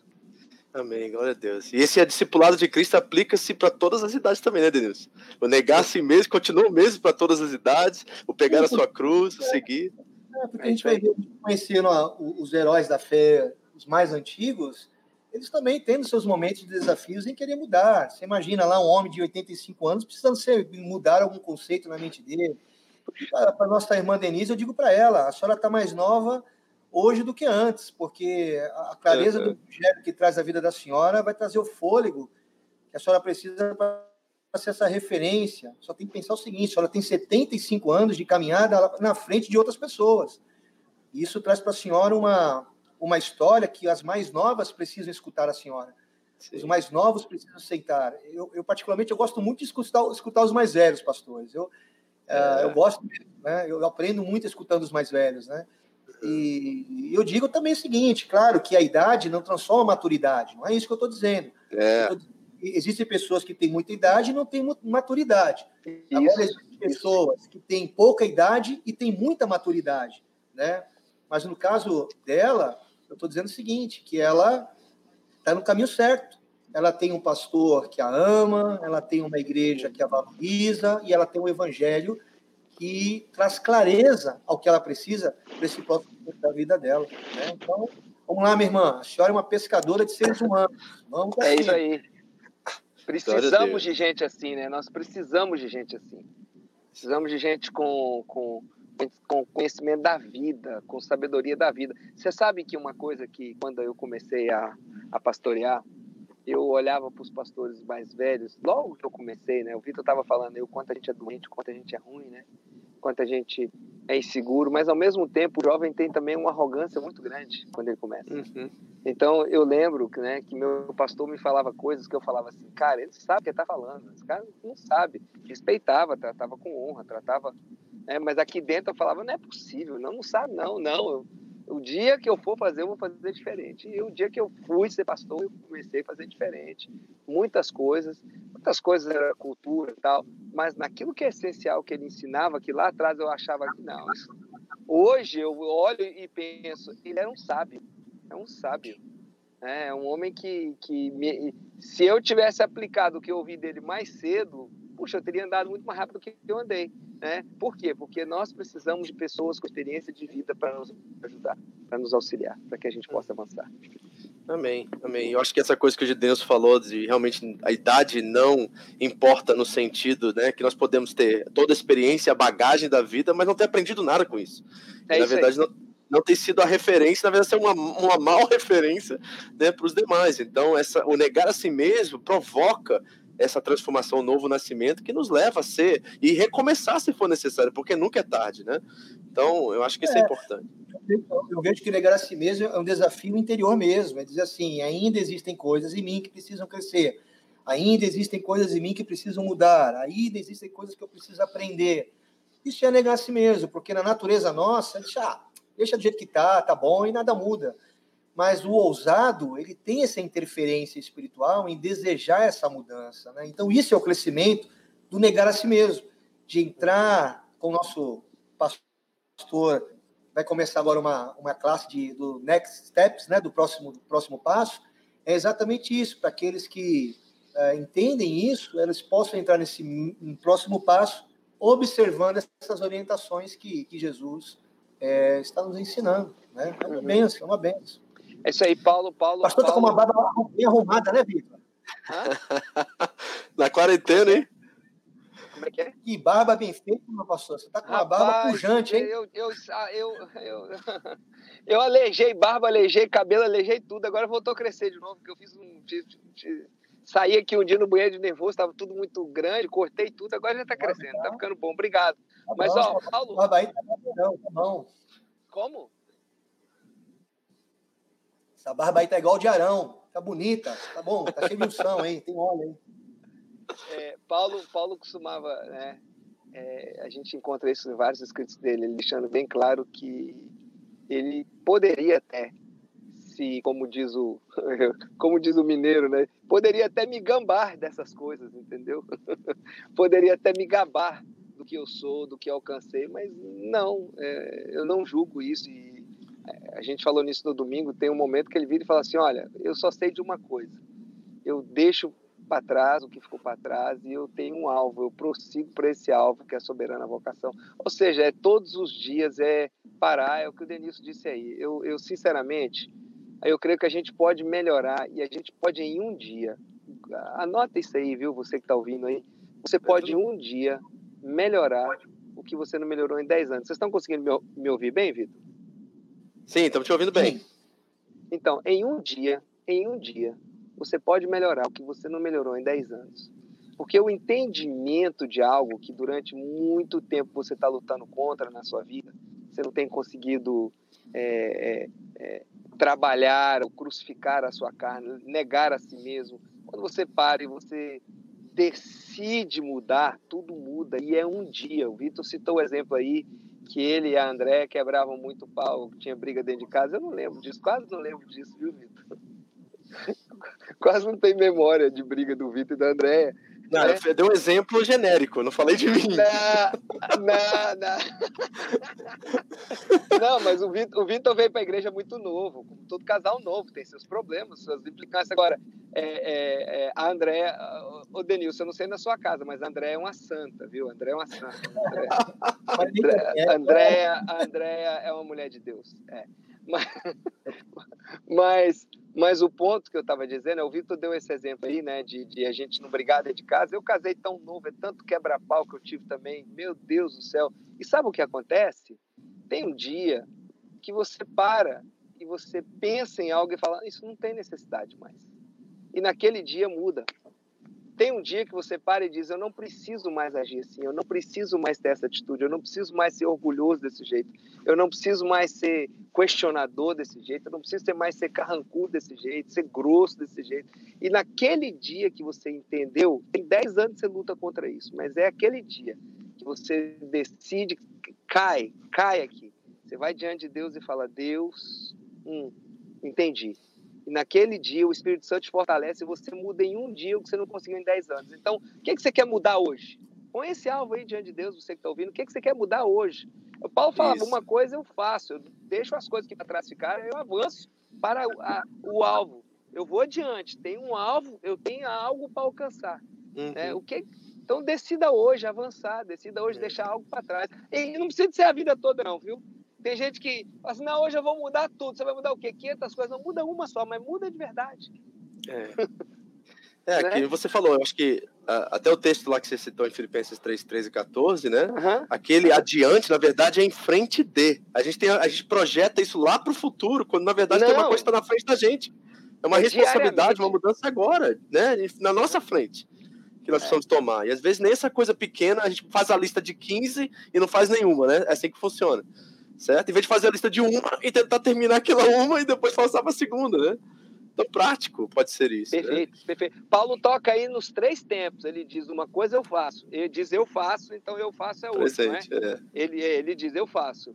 Eu esqueço o que está para trás, ele fala do passado. Eu, uhum. eu, eu, eu, eu, eu, Aí ele volta para o presente, ele diz eu avanço. Ele não disse eu avançarei, ele diz eu, eu sigo, né? eu avanço conforme a tradução que você pegar, para aquilo que está diante, que é a soberana vocação. Ou seja, ele disse: o passado tem que ser deixado para trás, o presente tem que ser olhado como alvo, e o futuro, e, desculpe, o futuro tem que ser olhado como alvo, e o presente você tem que caminhar todo dia naquela direção. É todo dia. É todo Isso. dia. Isso aí. Glória a Deus. Então você que está nos ouvindo aí, ovelha preciosa, o que, que você vai mudar hoje? Qual é a sua caminhada de hoje? Qual uhum. é a minha caminhada de hoje? Qual é a sua caminhada de hoje, Bispo Denilson? Vamos em frente, prossigamos para o alvo. Estamos em evolução. Somos melhores do que ontem, com certeza, viu? Com certeza. Deus é bom. Ó, oh, cada um de nós temos nossos desafios, né? Eu, eu, eu me encontro sempre, o meu desafio principal é, assim, a, apesar de amar a presença de Deus, de me deliciar, de ser apaixonado pela presença, eu tenho uma mente muito prática. Então é muito fácil para mim seguir no prático, no prático, no prático. E quando a gente se envolve com Deus, tem muita coisa que não tem nada a ver de prático, tem a ver só com desfrutar a presença. É sentar e passar momentos diante de Deus, horas diante de Deus, é ler a palavra, para não sair dali com nada escrito, sair dali com nada no, no papel, nenhum projeto, nenhum plano, é só para adoração, só para estar ali, só para estar com Deus. Então, isso, isso é algo que eu preciso crescer. Isso é uma coisa, assim, esse é o meu desafio. Nesse tempo de quarentena, eu tenho buscado a Deus nisso aí, falando, eu preciso crescer mais nessa área, porque quando eu estou numa adoração corporativa, quando eu estou num ambiente que a unção vem, meu Deus, eu me delicio, eu me jogo no chão, mas eu preciso de aprender a fazer isso. deixa eu usar esse termo aqui, não sei se vocês vão entender. Desinteressadamente. Fazer só porque eu quero estar com Deus, não tem mais interesse nenhum. Porque normalmente a gente vai orar, vai ler a Bíblia, e aí você já começa a pensar nos projetos, nos sonhos. Eu perco noite de sonhos, às vezes, pensando no que Deus quer fazer, sonhando e projetando com Deus, mas às vezes é, eu penso assim, puxa, estou precisando de perder uma noite de sono só, só na comunhão, só na adoração, só com é Ele. É verdade. Eu tenho que trabalhar a procrastinação. Meu problema é procrastinar o tempo todo. Eu fico assim tem que fazer aquilo, eu fico rolando e rolando, aí quando vai, faz. Mas eu preciso trabalhar com Na última hora, né, Vitor? Na última hora, cara, que a gente faz o negócio. Só vive no deadline, né? Infelizmente. Meu Deus, é. me ajuda. Isso aí.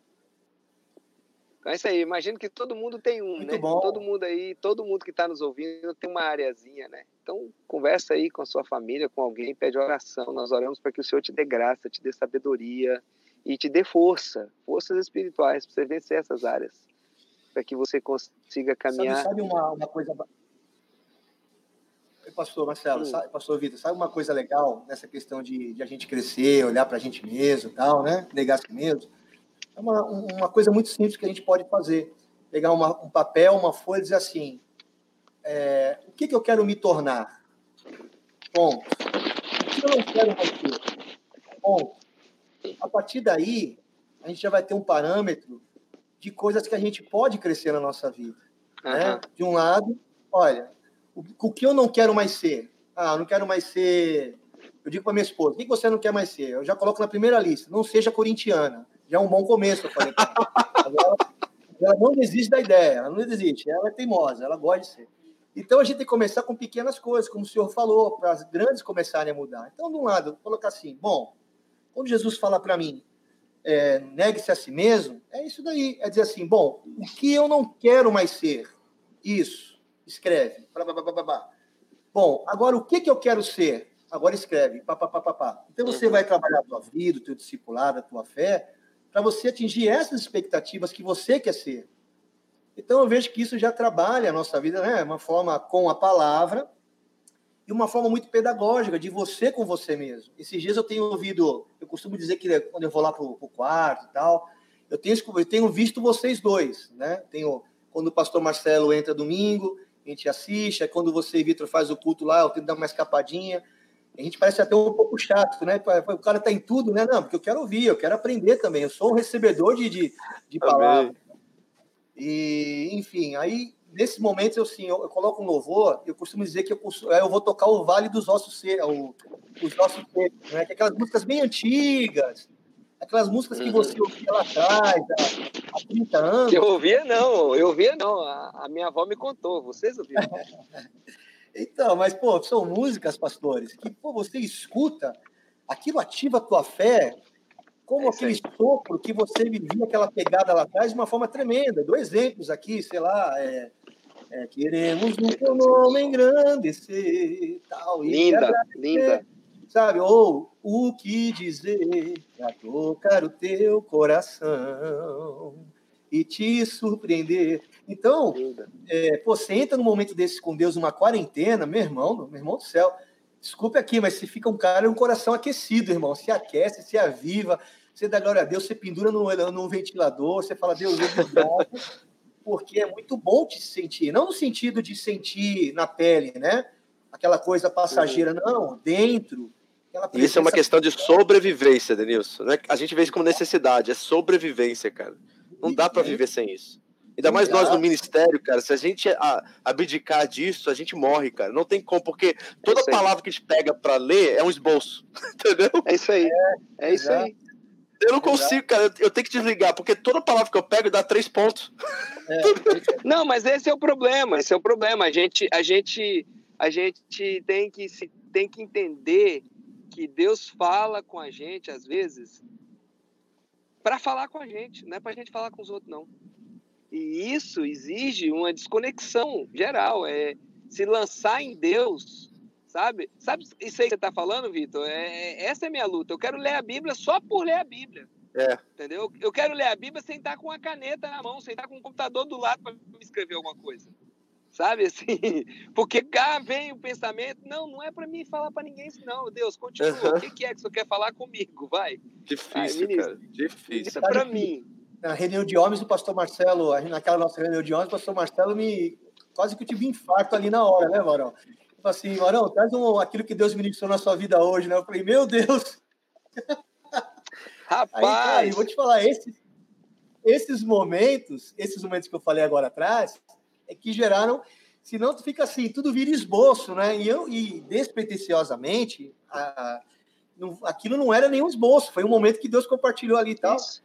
eu digo, olha como é importante esse momento, porque quando você for, é, de alguma forma, espiritualmente estimulado a dizer qual é a tua experiência comigo, você tenha algo para oferecer e enriquecer. É isso aí. Então eu falei, poxa, ali quase que eu morri de infarto, ali vocês não viram não, viu? Mas eu suei ali, viu, Varão? Meu Deus do céu. Você quer ver o que é morrer de infarto?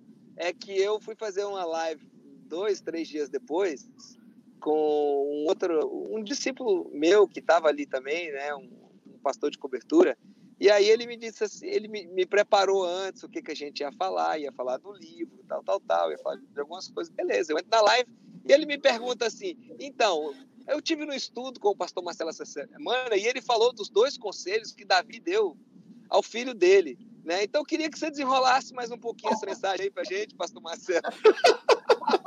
e não era eu que falei, ele teve lá, mas foi o Denilson. Cara, eu, eu, eu, o Denilson, o que o Denilson falou, eu tive que responder, eu não, não, não sei se eu bolso. Ele ficou tentando arrancar, mas eu tive que inventar. É, ri demais. Tá vendo? Você estimula a gente, abstrai e acaba, é, né? Desse jeito, desse jeito. Ah, pastor Marcelo, pastor Inácio tá mandando um beijo para você, um abraço aqui para você nos comentários pastor aqui. Pastor Inácio, é que eu, oi, pastor Inácio, você é um homem de Deus, pensa no homem da unção, da oração. Te amo, viu, meu querido? Que Deus te abençoe. Você é uma bênção para nós. Saudade desse povo, né? Ele falou que você tá mais né? maduro. Né? Você tá com cara de mais maduro. Mais madura quer dizer mais velha, é isso? Acho que é. é. Já tem, olha, daquele dia que ele levou a gente na casa dele para comer um churrasco, já deve ter aí pelo menos mais de 10, 10 anos, hein? Tem mais, mais de 10. Tem mais de 10 anos. Pergunta aí se você não tem vergonha de até hoje não ter chamado a gente lá de novo para comer um churrasco, não, pastor Inácio? Tô brincando, meu querido. Ele já fez dois lives aqui comigo já. Você tem que vir aqui na América, que eu quero fazer um churrasco para você. Próxima é. vez você vier aqui. Isso, que legal, que legal. Bom, gente, acho que o papo rendeu, foi muito legal, pessoal. Né? Se tem mais uma pergunta aí, faça agora, cálice para sempre. Nós vamos é, terminar. Que surpresa boa ter o pastor Marcelo com a gente. Só faltou o Gu aqui, aí ia fechar a Legal, muito bom, muito bom. Ia ser muito legal, né? Mas Deus é Tive muito bom. Tive algumas ideias é, sobre isso aqui, depois eu converso com vocês no privado. Bacana, muito legal. Isso tem sido uma ferramenta muito boa, pastor. Olha, quinta-feira, se vocês entrarem aí, eu vou ter um, um cara que ele é professor de história da igreja. Ele vai trazer uma palavra sobre as pandemias na história da igreja, como a igreja reagiu a elas. Vai ser algo tremendo, um cara que é assim, show né, que vai dar uma aula para a gente aqui sobre né, como a igreja tem se saído de situações como essa que nós estamos vivendo hoje. Conta um pouquinho, pastor, como é que está a situação agora para vocês aí em New Jersey? Olha, eu saí para ir para vir ao banco, usei o drive-thru, né? Usei o como é que chama aí, é drive-thru também no Japão? No é drive-thru, é drive-thru. Drive-thru. Então, ó, a gente sai assim, ó, você sai qualquer coisa que você faz, aí isso aí no Japão já não é novidade para vocês, né? Mas, ó, eu não saí do carro. Se sair, só de máscara. É, aqui estou vendo. O trânsito começou a movimentar mais um pouquinho. O povo começou a sair. Porque teve dias aqui que parecia fantasma a cidade. Aqui, Kearney Avenue, aqui. A, a minha rua, que você conhece bem, Vitor, que é uma rua movimentada, tinha várias noites que eu ficava na janela assim, uns 5, 10 minutos, não passava um carro. Um carro. Então, assim, é, isso 6 horas da tarde, 7 horas da tarde, 8 horas da noite. Então, assim, é, o povo já teve tá uma caída, já teve uma caída, da, passou já do, Come... do ápice lá? Começou a cair, dizem. Para nós aqui da igreja, é, tá, diminuiu o ritmo de infecção, mas nós ainda temos gente sendo infectada. Nós, aqui na igreja nós tivemos pelo menos uns, por cima, assim, uns é, 12, 13, sei lá, infectados. É, agora eu soube de mais um casal. Tem, então, graças a Deus, a gente está tá todo mundo se recuperando. Né? Nós, graças a Deus, não tivemos tivemos complicações sérias. Gente que foi para o hospital, ficou, enfim, precisou de ajuda ou veio para casa com pneumonia grave porque não tinha onde ficar no hospital, mas veio medicado. Todos se recuperaram. Todos estão graças bem. A Deus. Todos estão bem. Deus tem Deus tem tido misericórdia da gente. É aquilo que você falou mais cedo aí. O óbito é o que ninguém quer, né? É, é horrível isso. Deus tem tido misericórdia. Nós tivemos igrejas aqui do lado que perderam membros, perderam Sério? ovelhas. Sério. Ah, isso é a tristeza, uma dor enorme. Ah, mas, ao mesmo tempo, ah, assim, tá diminuindo, tá diminuindo. O povo já já vai querer começar a sair. Eu tô vendo que, principalmente os trabalhadores, não estão querendo ficar em casa mais, não. Eles, é. Aliás, a maioria dos trabalhadores, eles não pararam quase aqui. Os trabalhadores, assim, é, é, construção, entrega, caminhão, sabe? E Serviços foi trabalhando. Né?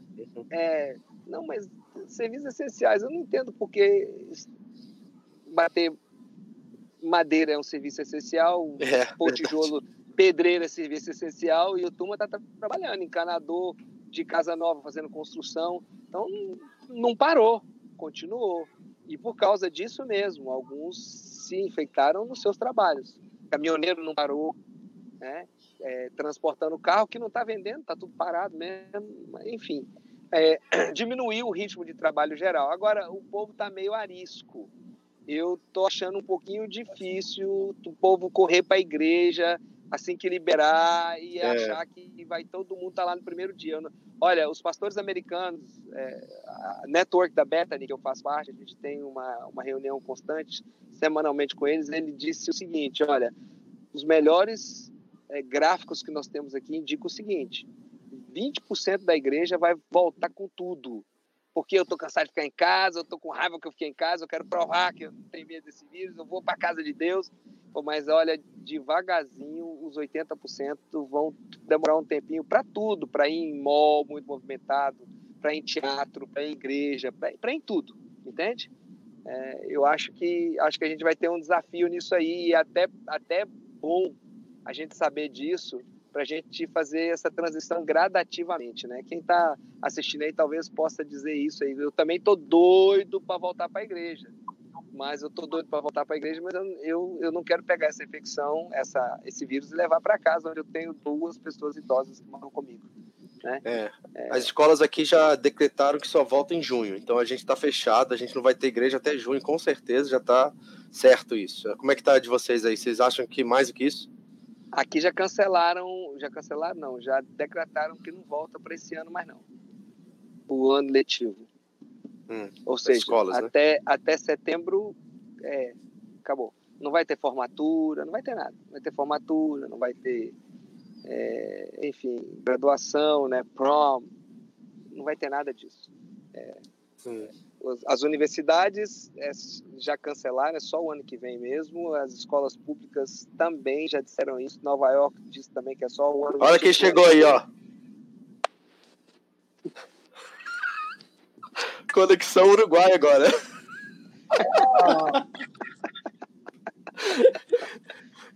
é mole? Saludos, Oscar. Alabado seja Deus. Que passa, muchacho? Aquí estamos. ¿Cómo está, ¿Cómo está Uruguay, Andrés? ¿Perdón? ¿Cómo están ustedes? ¿Cómo está Uruguay? Ahora está lloviendo, pero está bien. Estamos bien.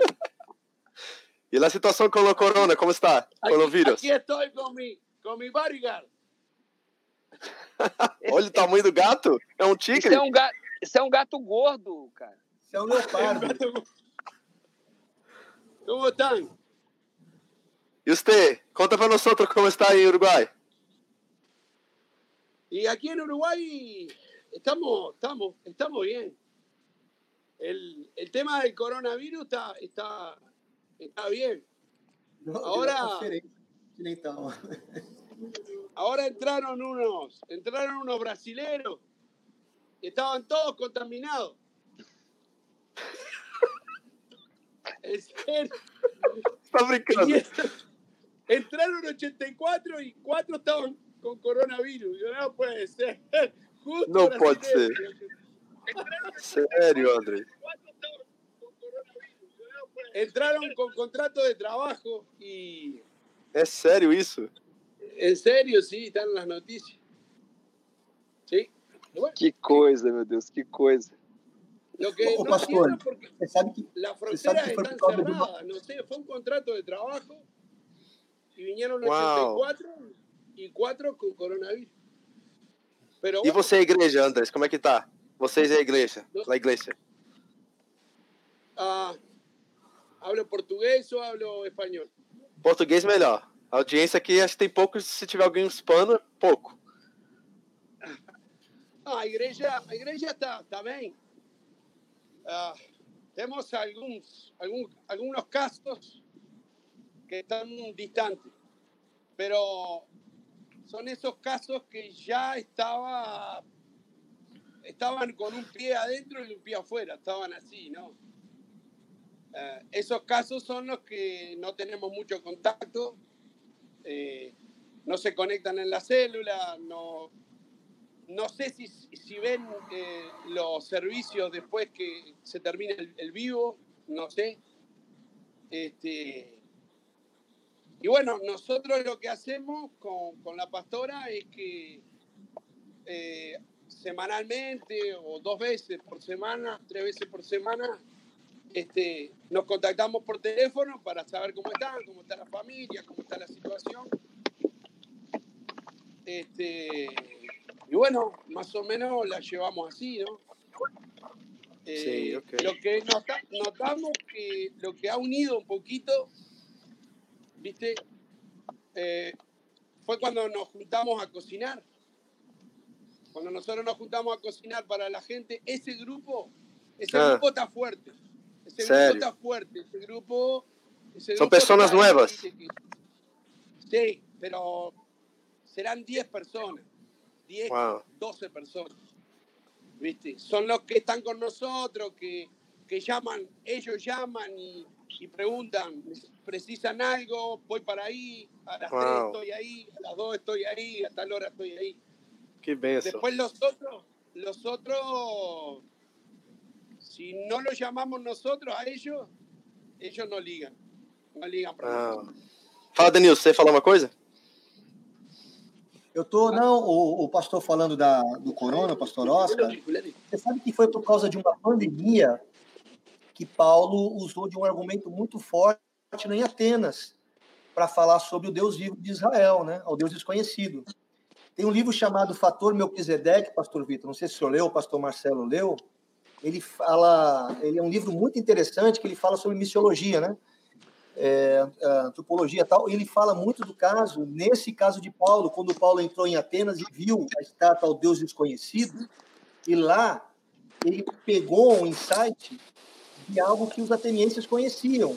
A história daquele altar que não tinha um nome, mas, uhum. tinha, mas era com Deus.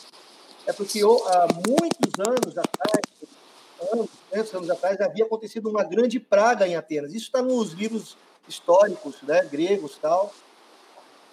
Houve uma grande praga e o rei da época disse assim, olha, chame todos os representantes todos os deuses aí para ver por que eles estão furiosos conosco, né? e chamaram todo mundo e não resolveu. Aí o rei falou assim: olha, deve haver algum Deus desconhecido que nós não saibamos qual é o nome dele. E deve ter alguém que nós não sabemos ainda. Aí alguém disse: olha, tem um que mora em tal lugar e tal, que serve a esse Deus aí desconhecido. E chamaram o cara. Aí o cara chegou lá e falou: olha, é o seguinte, eu sei o que está acontecendo aqui, vocês vão deixar.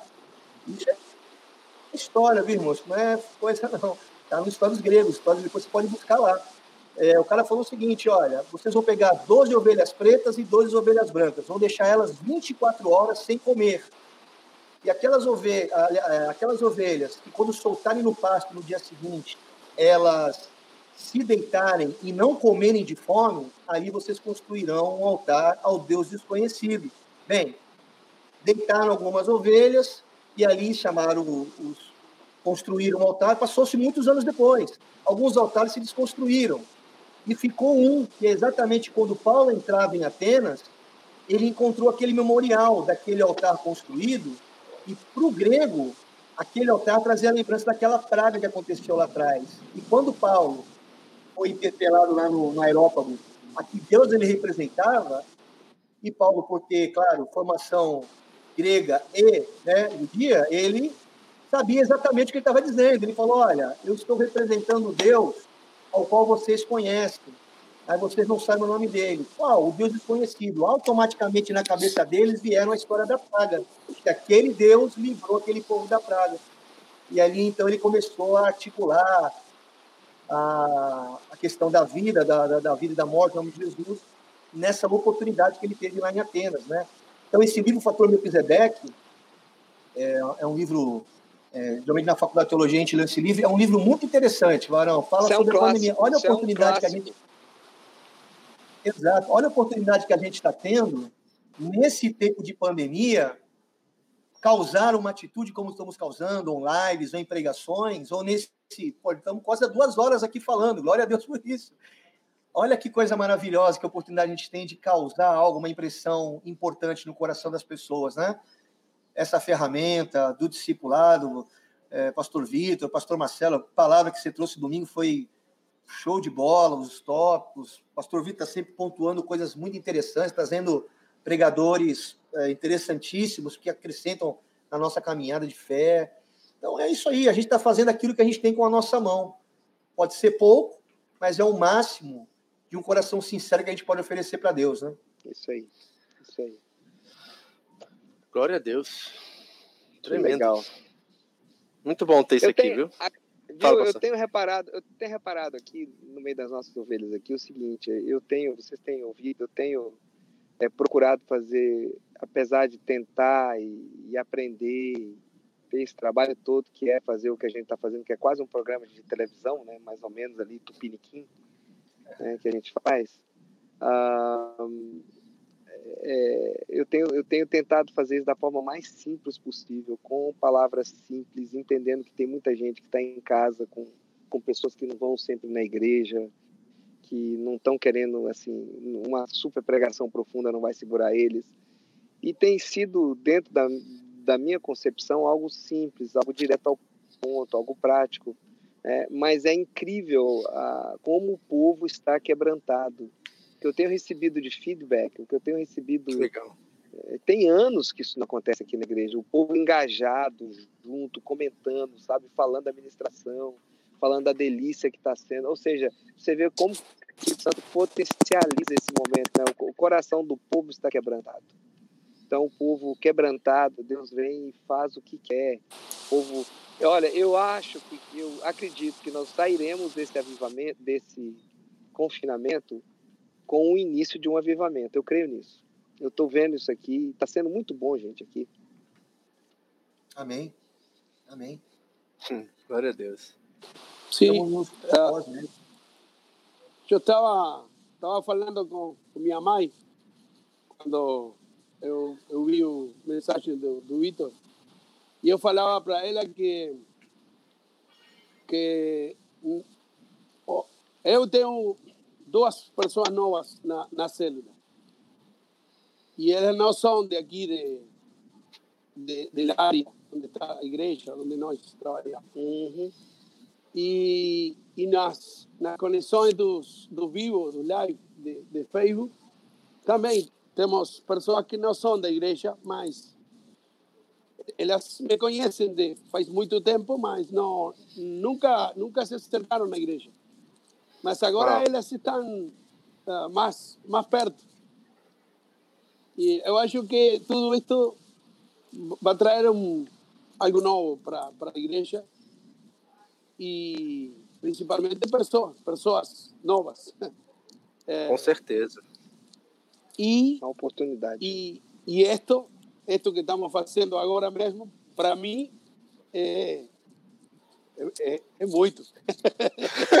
é muito, é muito e bom. É bom presente, Porque- né, André?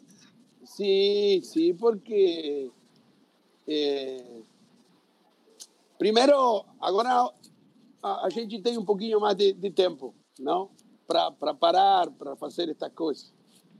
E, e outra que é um recurso que que nós já tínhamos, mas não usávamos, não? Sim.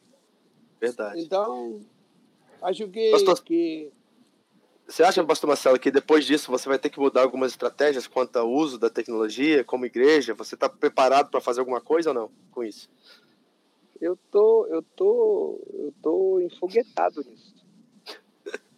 Eu vou abrir uma igreja, quer dizer, eu abri uma igreja nesse tempo Sim. agora, eu já abri. Eu abri uma igreja na internet, eu não vou fechar ela não. Entendi, entendi. E, e não vai ser o culto de domingo passado na internet, não é isso? Sim. É esse Isso formato existia, né? que nós geramos.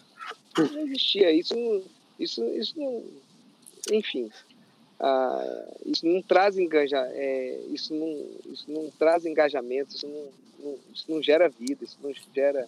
É, é- é- eu vou agora, nós, eu desafiei, nós daqui a, a sem ser essa quarta agora na outra nós começamos o primeiro curso de novos membros online e eu vou, vou fazer curso com desigrejados e com gente que não conhece a Cristo, gente que está longe de Cristo, em qualquer lugar do mundo. Depois eu, aí eu vou ter agora que tratar como que eu vou colocar essas pessoas no corpo de Cristo, que como vamos fazer isso. Então, a- É, porque eu já tenho membro virtual, já tá falando que é membro da nossa Sim. igreja, tá assistindo tudo, tá acontecendo. eu tenho eu tenho membro virtual, alguns eu tenho eu tenho eu tenho por exemplo uma ovelha que ela está se reunindo com a gente, ela morava em Portugal, voltou para o Brasil, isso tem já um ano, um ano e meio, que tudo que tem aqui na igreja ela entra. Agora, agora voltou para o Brasil e, cara, tá em todo discipulado, tá em reunião de célula, tá aqui, tá, sabe? Tá conhecendo o pessoal, tá se envolvendo. Então, assim, nós vamos ter que cuidar desse povo. Agora, deixa eu só tocar uma coisinha aqui, nós pastores, o pastor Inácio está aí nos ouvindo também, e outros pastores que estão ouvindo ou vão ouvir. A gente bateu muito, me incomodava muito essa turminha, essa turminha desigrejada falando que a igreja está na internet, que a gente pode só ficar ouvindo pregação na internet, né?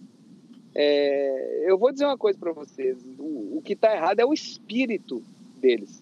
O que está errado é a forma doente com a qual fazem isso né, baseado em raiva, em falta de perdão, em provocam as igrejas, batem nas igrejas e etc. É, então o espírito por detrás disso está errado, mas a prática não, a forma não. Então nós temos que tirar o diabo aí da desse negócio da igreja online, porque é, Deus não se move na internet igual se move online. E agora? E aí? Deus está se movendo. Deus está fazendo. Então, o que, que a gente vai fazer? O presencial, claro, para mim, o presencial tô doido para voltar, quero abraçar todo Fundamental, mundo, né? beijar todo mundo. Meu Deus do céu, tô saudade das minhas ovelhas. Assim, sabe? Tô, tô com muita saudade mesmo, vo- vontade de, de estar junto, enfim, né? De- daquela celebração pós-culto, que é a bagunça que ninguém vai embora, aquela comer após o. Tudo isso faz falta. Mas deixa eu dizer uma coisa para vocês.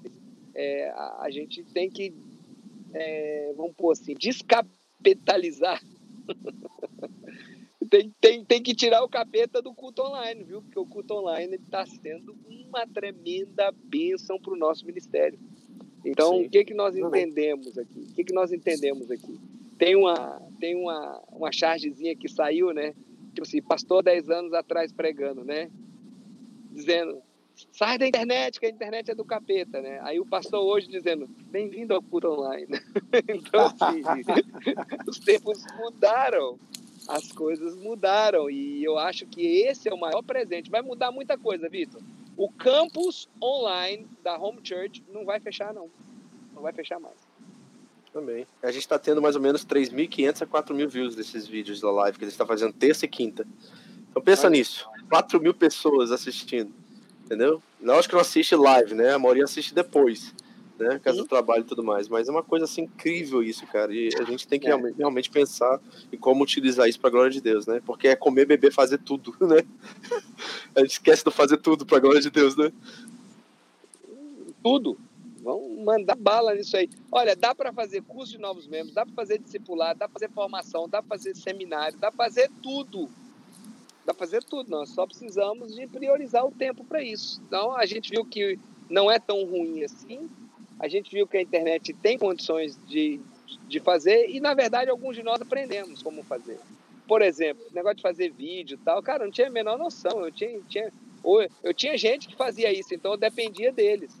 É, hoje, a, a gente teve que aprender tudo. O o Vitor aí, o Vitor é a equipe de produção dele, se virando. Aqui em casa, É. eu estou me virando mais o Rafael. Bom. Então a gente, hoje, faz acontecer. Pastor Inácio falou que é membro dessa igreja também. Tamo junto, pastor Inácio. Ai, que benção. Muito bom, gente, ter vocês aqui. Um prazer, realmente. Tô tentando adicionar o Matheus, só que ele não consegue entrar lá. Na verdade, o Matheus é, tá, tá no processo aqui. Vamos ver se ele consegue entrar aqui. Tô dando um minutinho aqui a pra questão, ele. A questão do Matheus lá é. Tomara que consegue, que consiga, mas eles pegam, às vezes, uma internet muito fraca lá. Uhum. Dependendo de onde estão, né? Sim, sim. Gente, eu parei, eu parei no sol, vocês não têm ideia, eu tô cozinhando aqui. Deixa eu tirar essa jaqueta. tô fritando. Opa, acho que ele chegou. Olha o homem aí, gente, de máscara. Chegou Parintins. Oh, oh! Aô, Parintins! Senhor, senhor. Deu e aí, Matheus, conta pra gente. De trabalho, mas consegui entrar. Glória a Deus, que bênção. Bem-vindo. Que bom Mateus, ter vocês aqui. Vocês, Matheus, vocês se viram domingo lá no, no, no, no, nosso culto em New Jersey? Sim, sim, pastor. Agradecemos muito aí, tá? Foi muito, foi muito, foi muito legal. O pessoal aqui é, é, se alegrou muito, né? Foi, foi, foi realmente emocionante e também, assim, ficamos muito felizes, né? Pela, pela homenagem que foi prestada a nós aí. Deus abençoe você. Tá? Deus possa dando cada vez mais sabedoria para conduzir né, a nossa home aí a patamares cada vez maiores. Nós é que agradecemos o que vocês estão fazendo. É muito bom você sendo igreja, vocês laurando, abençoando. É, eu vi algumas igrejas americanas fazendo isso aqui. Eu tive vontade de fazer aqui, mas aqui, aqui em New Jersey eu vou ter alguns probleminhas com isso. Mas muito bom, muito bom. Show de bola. Parabéns. Conta pra gente a sua ah, realidade aí, Matheus, um pouquinho. Como é que tá aí? Eu sei que a gente tá sempre ouvindo notícias de Manaus, né, da região de vocês aí. Como é que tá a questão do vírus e tudo mais aí? A igreja, como é que vocês estão como igreja? Pessoas infectadas ou não? Como é que tá isso aí? Bom, é, primeiramente Manaus, é, o nosso gestor lá, o nosso governador, ele está deixando muito a desejar, né? É, esse momento que nós estamos vivendo aqui no Brasil, eu sempre falo para as pessoas que em todo mundo é, as nações do mundo estão lutando contra o coronavírus, né? Aqui, aqui no Brasil estão lutando contra o Bolsonaro, então eles querem humilhar o Bolsonaro, eles querem se aproveitar da economia, né, que está sendo liberada para os estados, até porque não vai haver uma, uma, uma prestação de conta com esse dinheiro, né, futuramente, porque é, é, o caso de emergência, né? Então eles estão pegando esse dinheiro, estão desviando, estão superfaturando, né? Equipamento, materiais. Então está um, tá um problema aqui no Brasil com relação a, a essas situações, né? Mas é, a, o Ministério Público, a Polícia Federal está tá intervendo, já está agindo, tem muitas reclamações. Né, e vamos ver o que vai acontecer aqui no nosso Amazonas. Né? Aqui em Parintins, é, aumentou agora os, os, casos, tem aumentado bastante. Eu estava trabalhando ontem lá no hospital, junto com ele. E ontem, só, só é, acho que uns 20 mais ou menos novos casos né, surgiram só ontem. É, tivemos uma morte aqui em Parintins, aqui em Parintins, no hospital mesmo, uma morte pelo coronavírus, né? Mas mas as pessoas que eu conversei no hospital, que, que, que eu tive acesso a elas, né, elas estão assim, não estão abatidas, abaladas, não estão, assim, é, é, podemos dizer assim, é, é, elas não estão assim muito, muito é, enfraquecidas com a doença, tá entendendo? É, sente dor de cabeça, falta de ar, mas estão se tratando, a maioria está se tratando em casa mesmo, né? E, mas assim, a igreja, a igreja a igreja está bem, está também trabalhando com eles sobre essa questão. Pastor Marcelo. Olha quem chegou, chegou aí. aí o pastor Inácio, olha aí. É, pastor. Você tá bom, homem de Deus? Ô, rapaz, vem cá, já, tá, já tô assando ali a carninha. Vem pra cá. Então é, então é essa, pastor, pastores. A, a realidade aqui em Parintins é essa, né? Nós estamos assim está crescendo agora, né? O pico está aumentando, a curva está aumentando, né? Mas a gente tem, a gente tem orientado as pessoas não se alarmarem, né? Para ter cuidado realmente, se hidratarem, ter uma boa alimentação, né? Pra, porque a gente sabe que ela vai se, ela vai, ela se fortalece um organismo que está enfraquecido, né? Mas o organismo que está hidratado, que está realmente alimentado, nutrido, ela vai estar, mas não vai ser assim de uma uma forma tão forte, intensiva, né? Entendi. Mas na igreja em si, Matheus, como é que tá o pessoal? Tem, eu não ouvi se você falou que tem algum infectado, alguém que está doente, alguma coisa assim ou não? Na igreja? Não, é, graças a Deus que até agora nós não temos nenhum caso de, de, de pessoas, de membros da igreja que estão infectados. Né? Graças a Deus, Deus tem, Deus tem ah, protegido, tem abençoado aí a nossa, nossa pessoal. Até porque também eu tenho falado para as pessoas, sabe, que, que esse vírus tem duas, tem duas situações que os infectologistas estão falando, né? Uma, você se preserva, se guarda, se isola até surgir uma, uma, uma vacina, né? Ou a outra você sai para trabalhar, porque uma hora, uma hora ou outra ela vai ter que nos alcançar, né? E hum. então a gente tem que se preparar para esse momento, né? E a vida continua, né? Eu, graças a Deus eu trabalho no hospital onde há um fluxo muito grande de pessoas que estão sendo contaminadas, mas até, até agora Deus tem nos abençoado, nos protegido, né? E eu fico feliz por isso. O hospital que vocês oraram lá no domingo é o hospital que você trabalha, Matheus? Isso, isso, isso.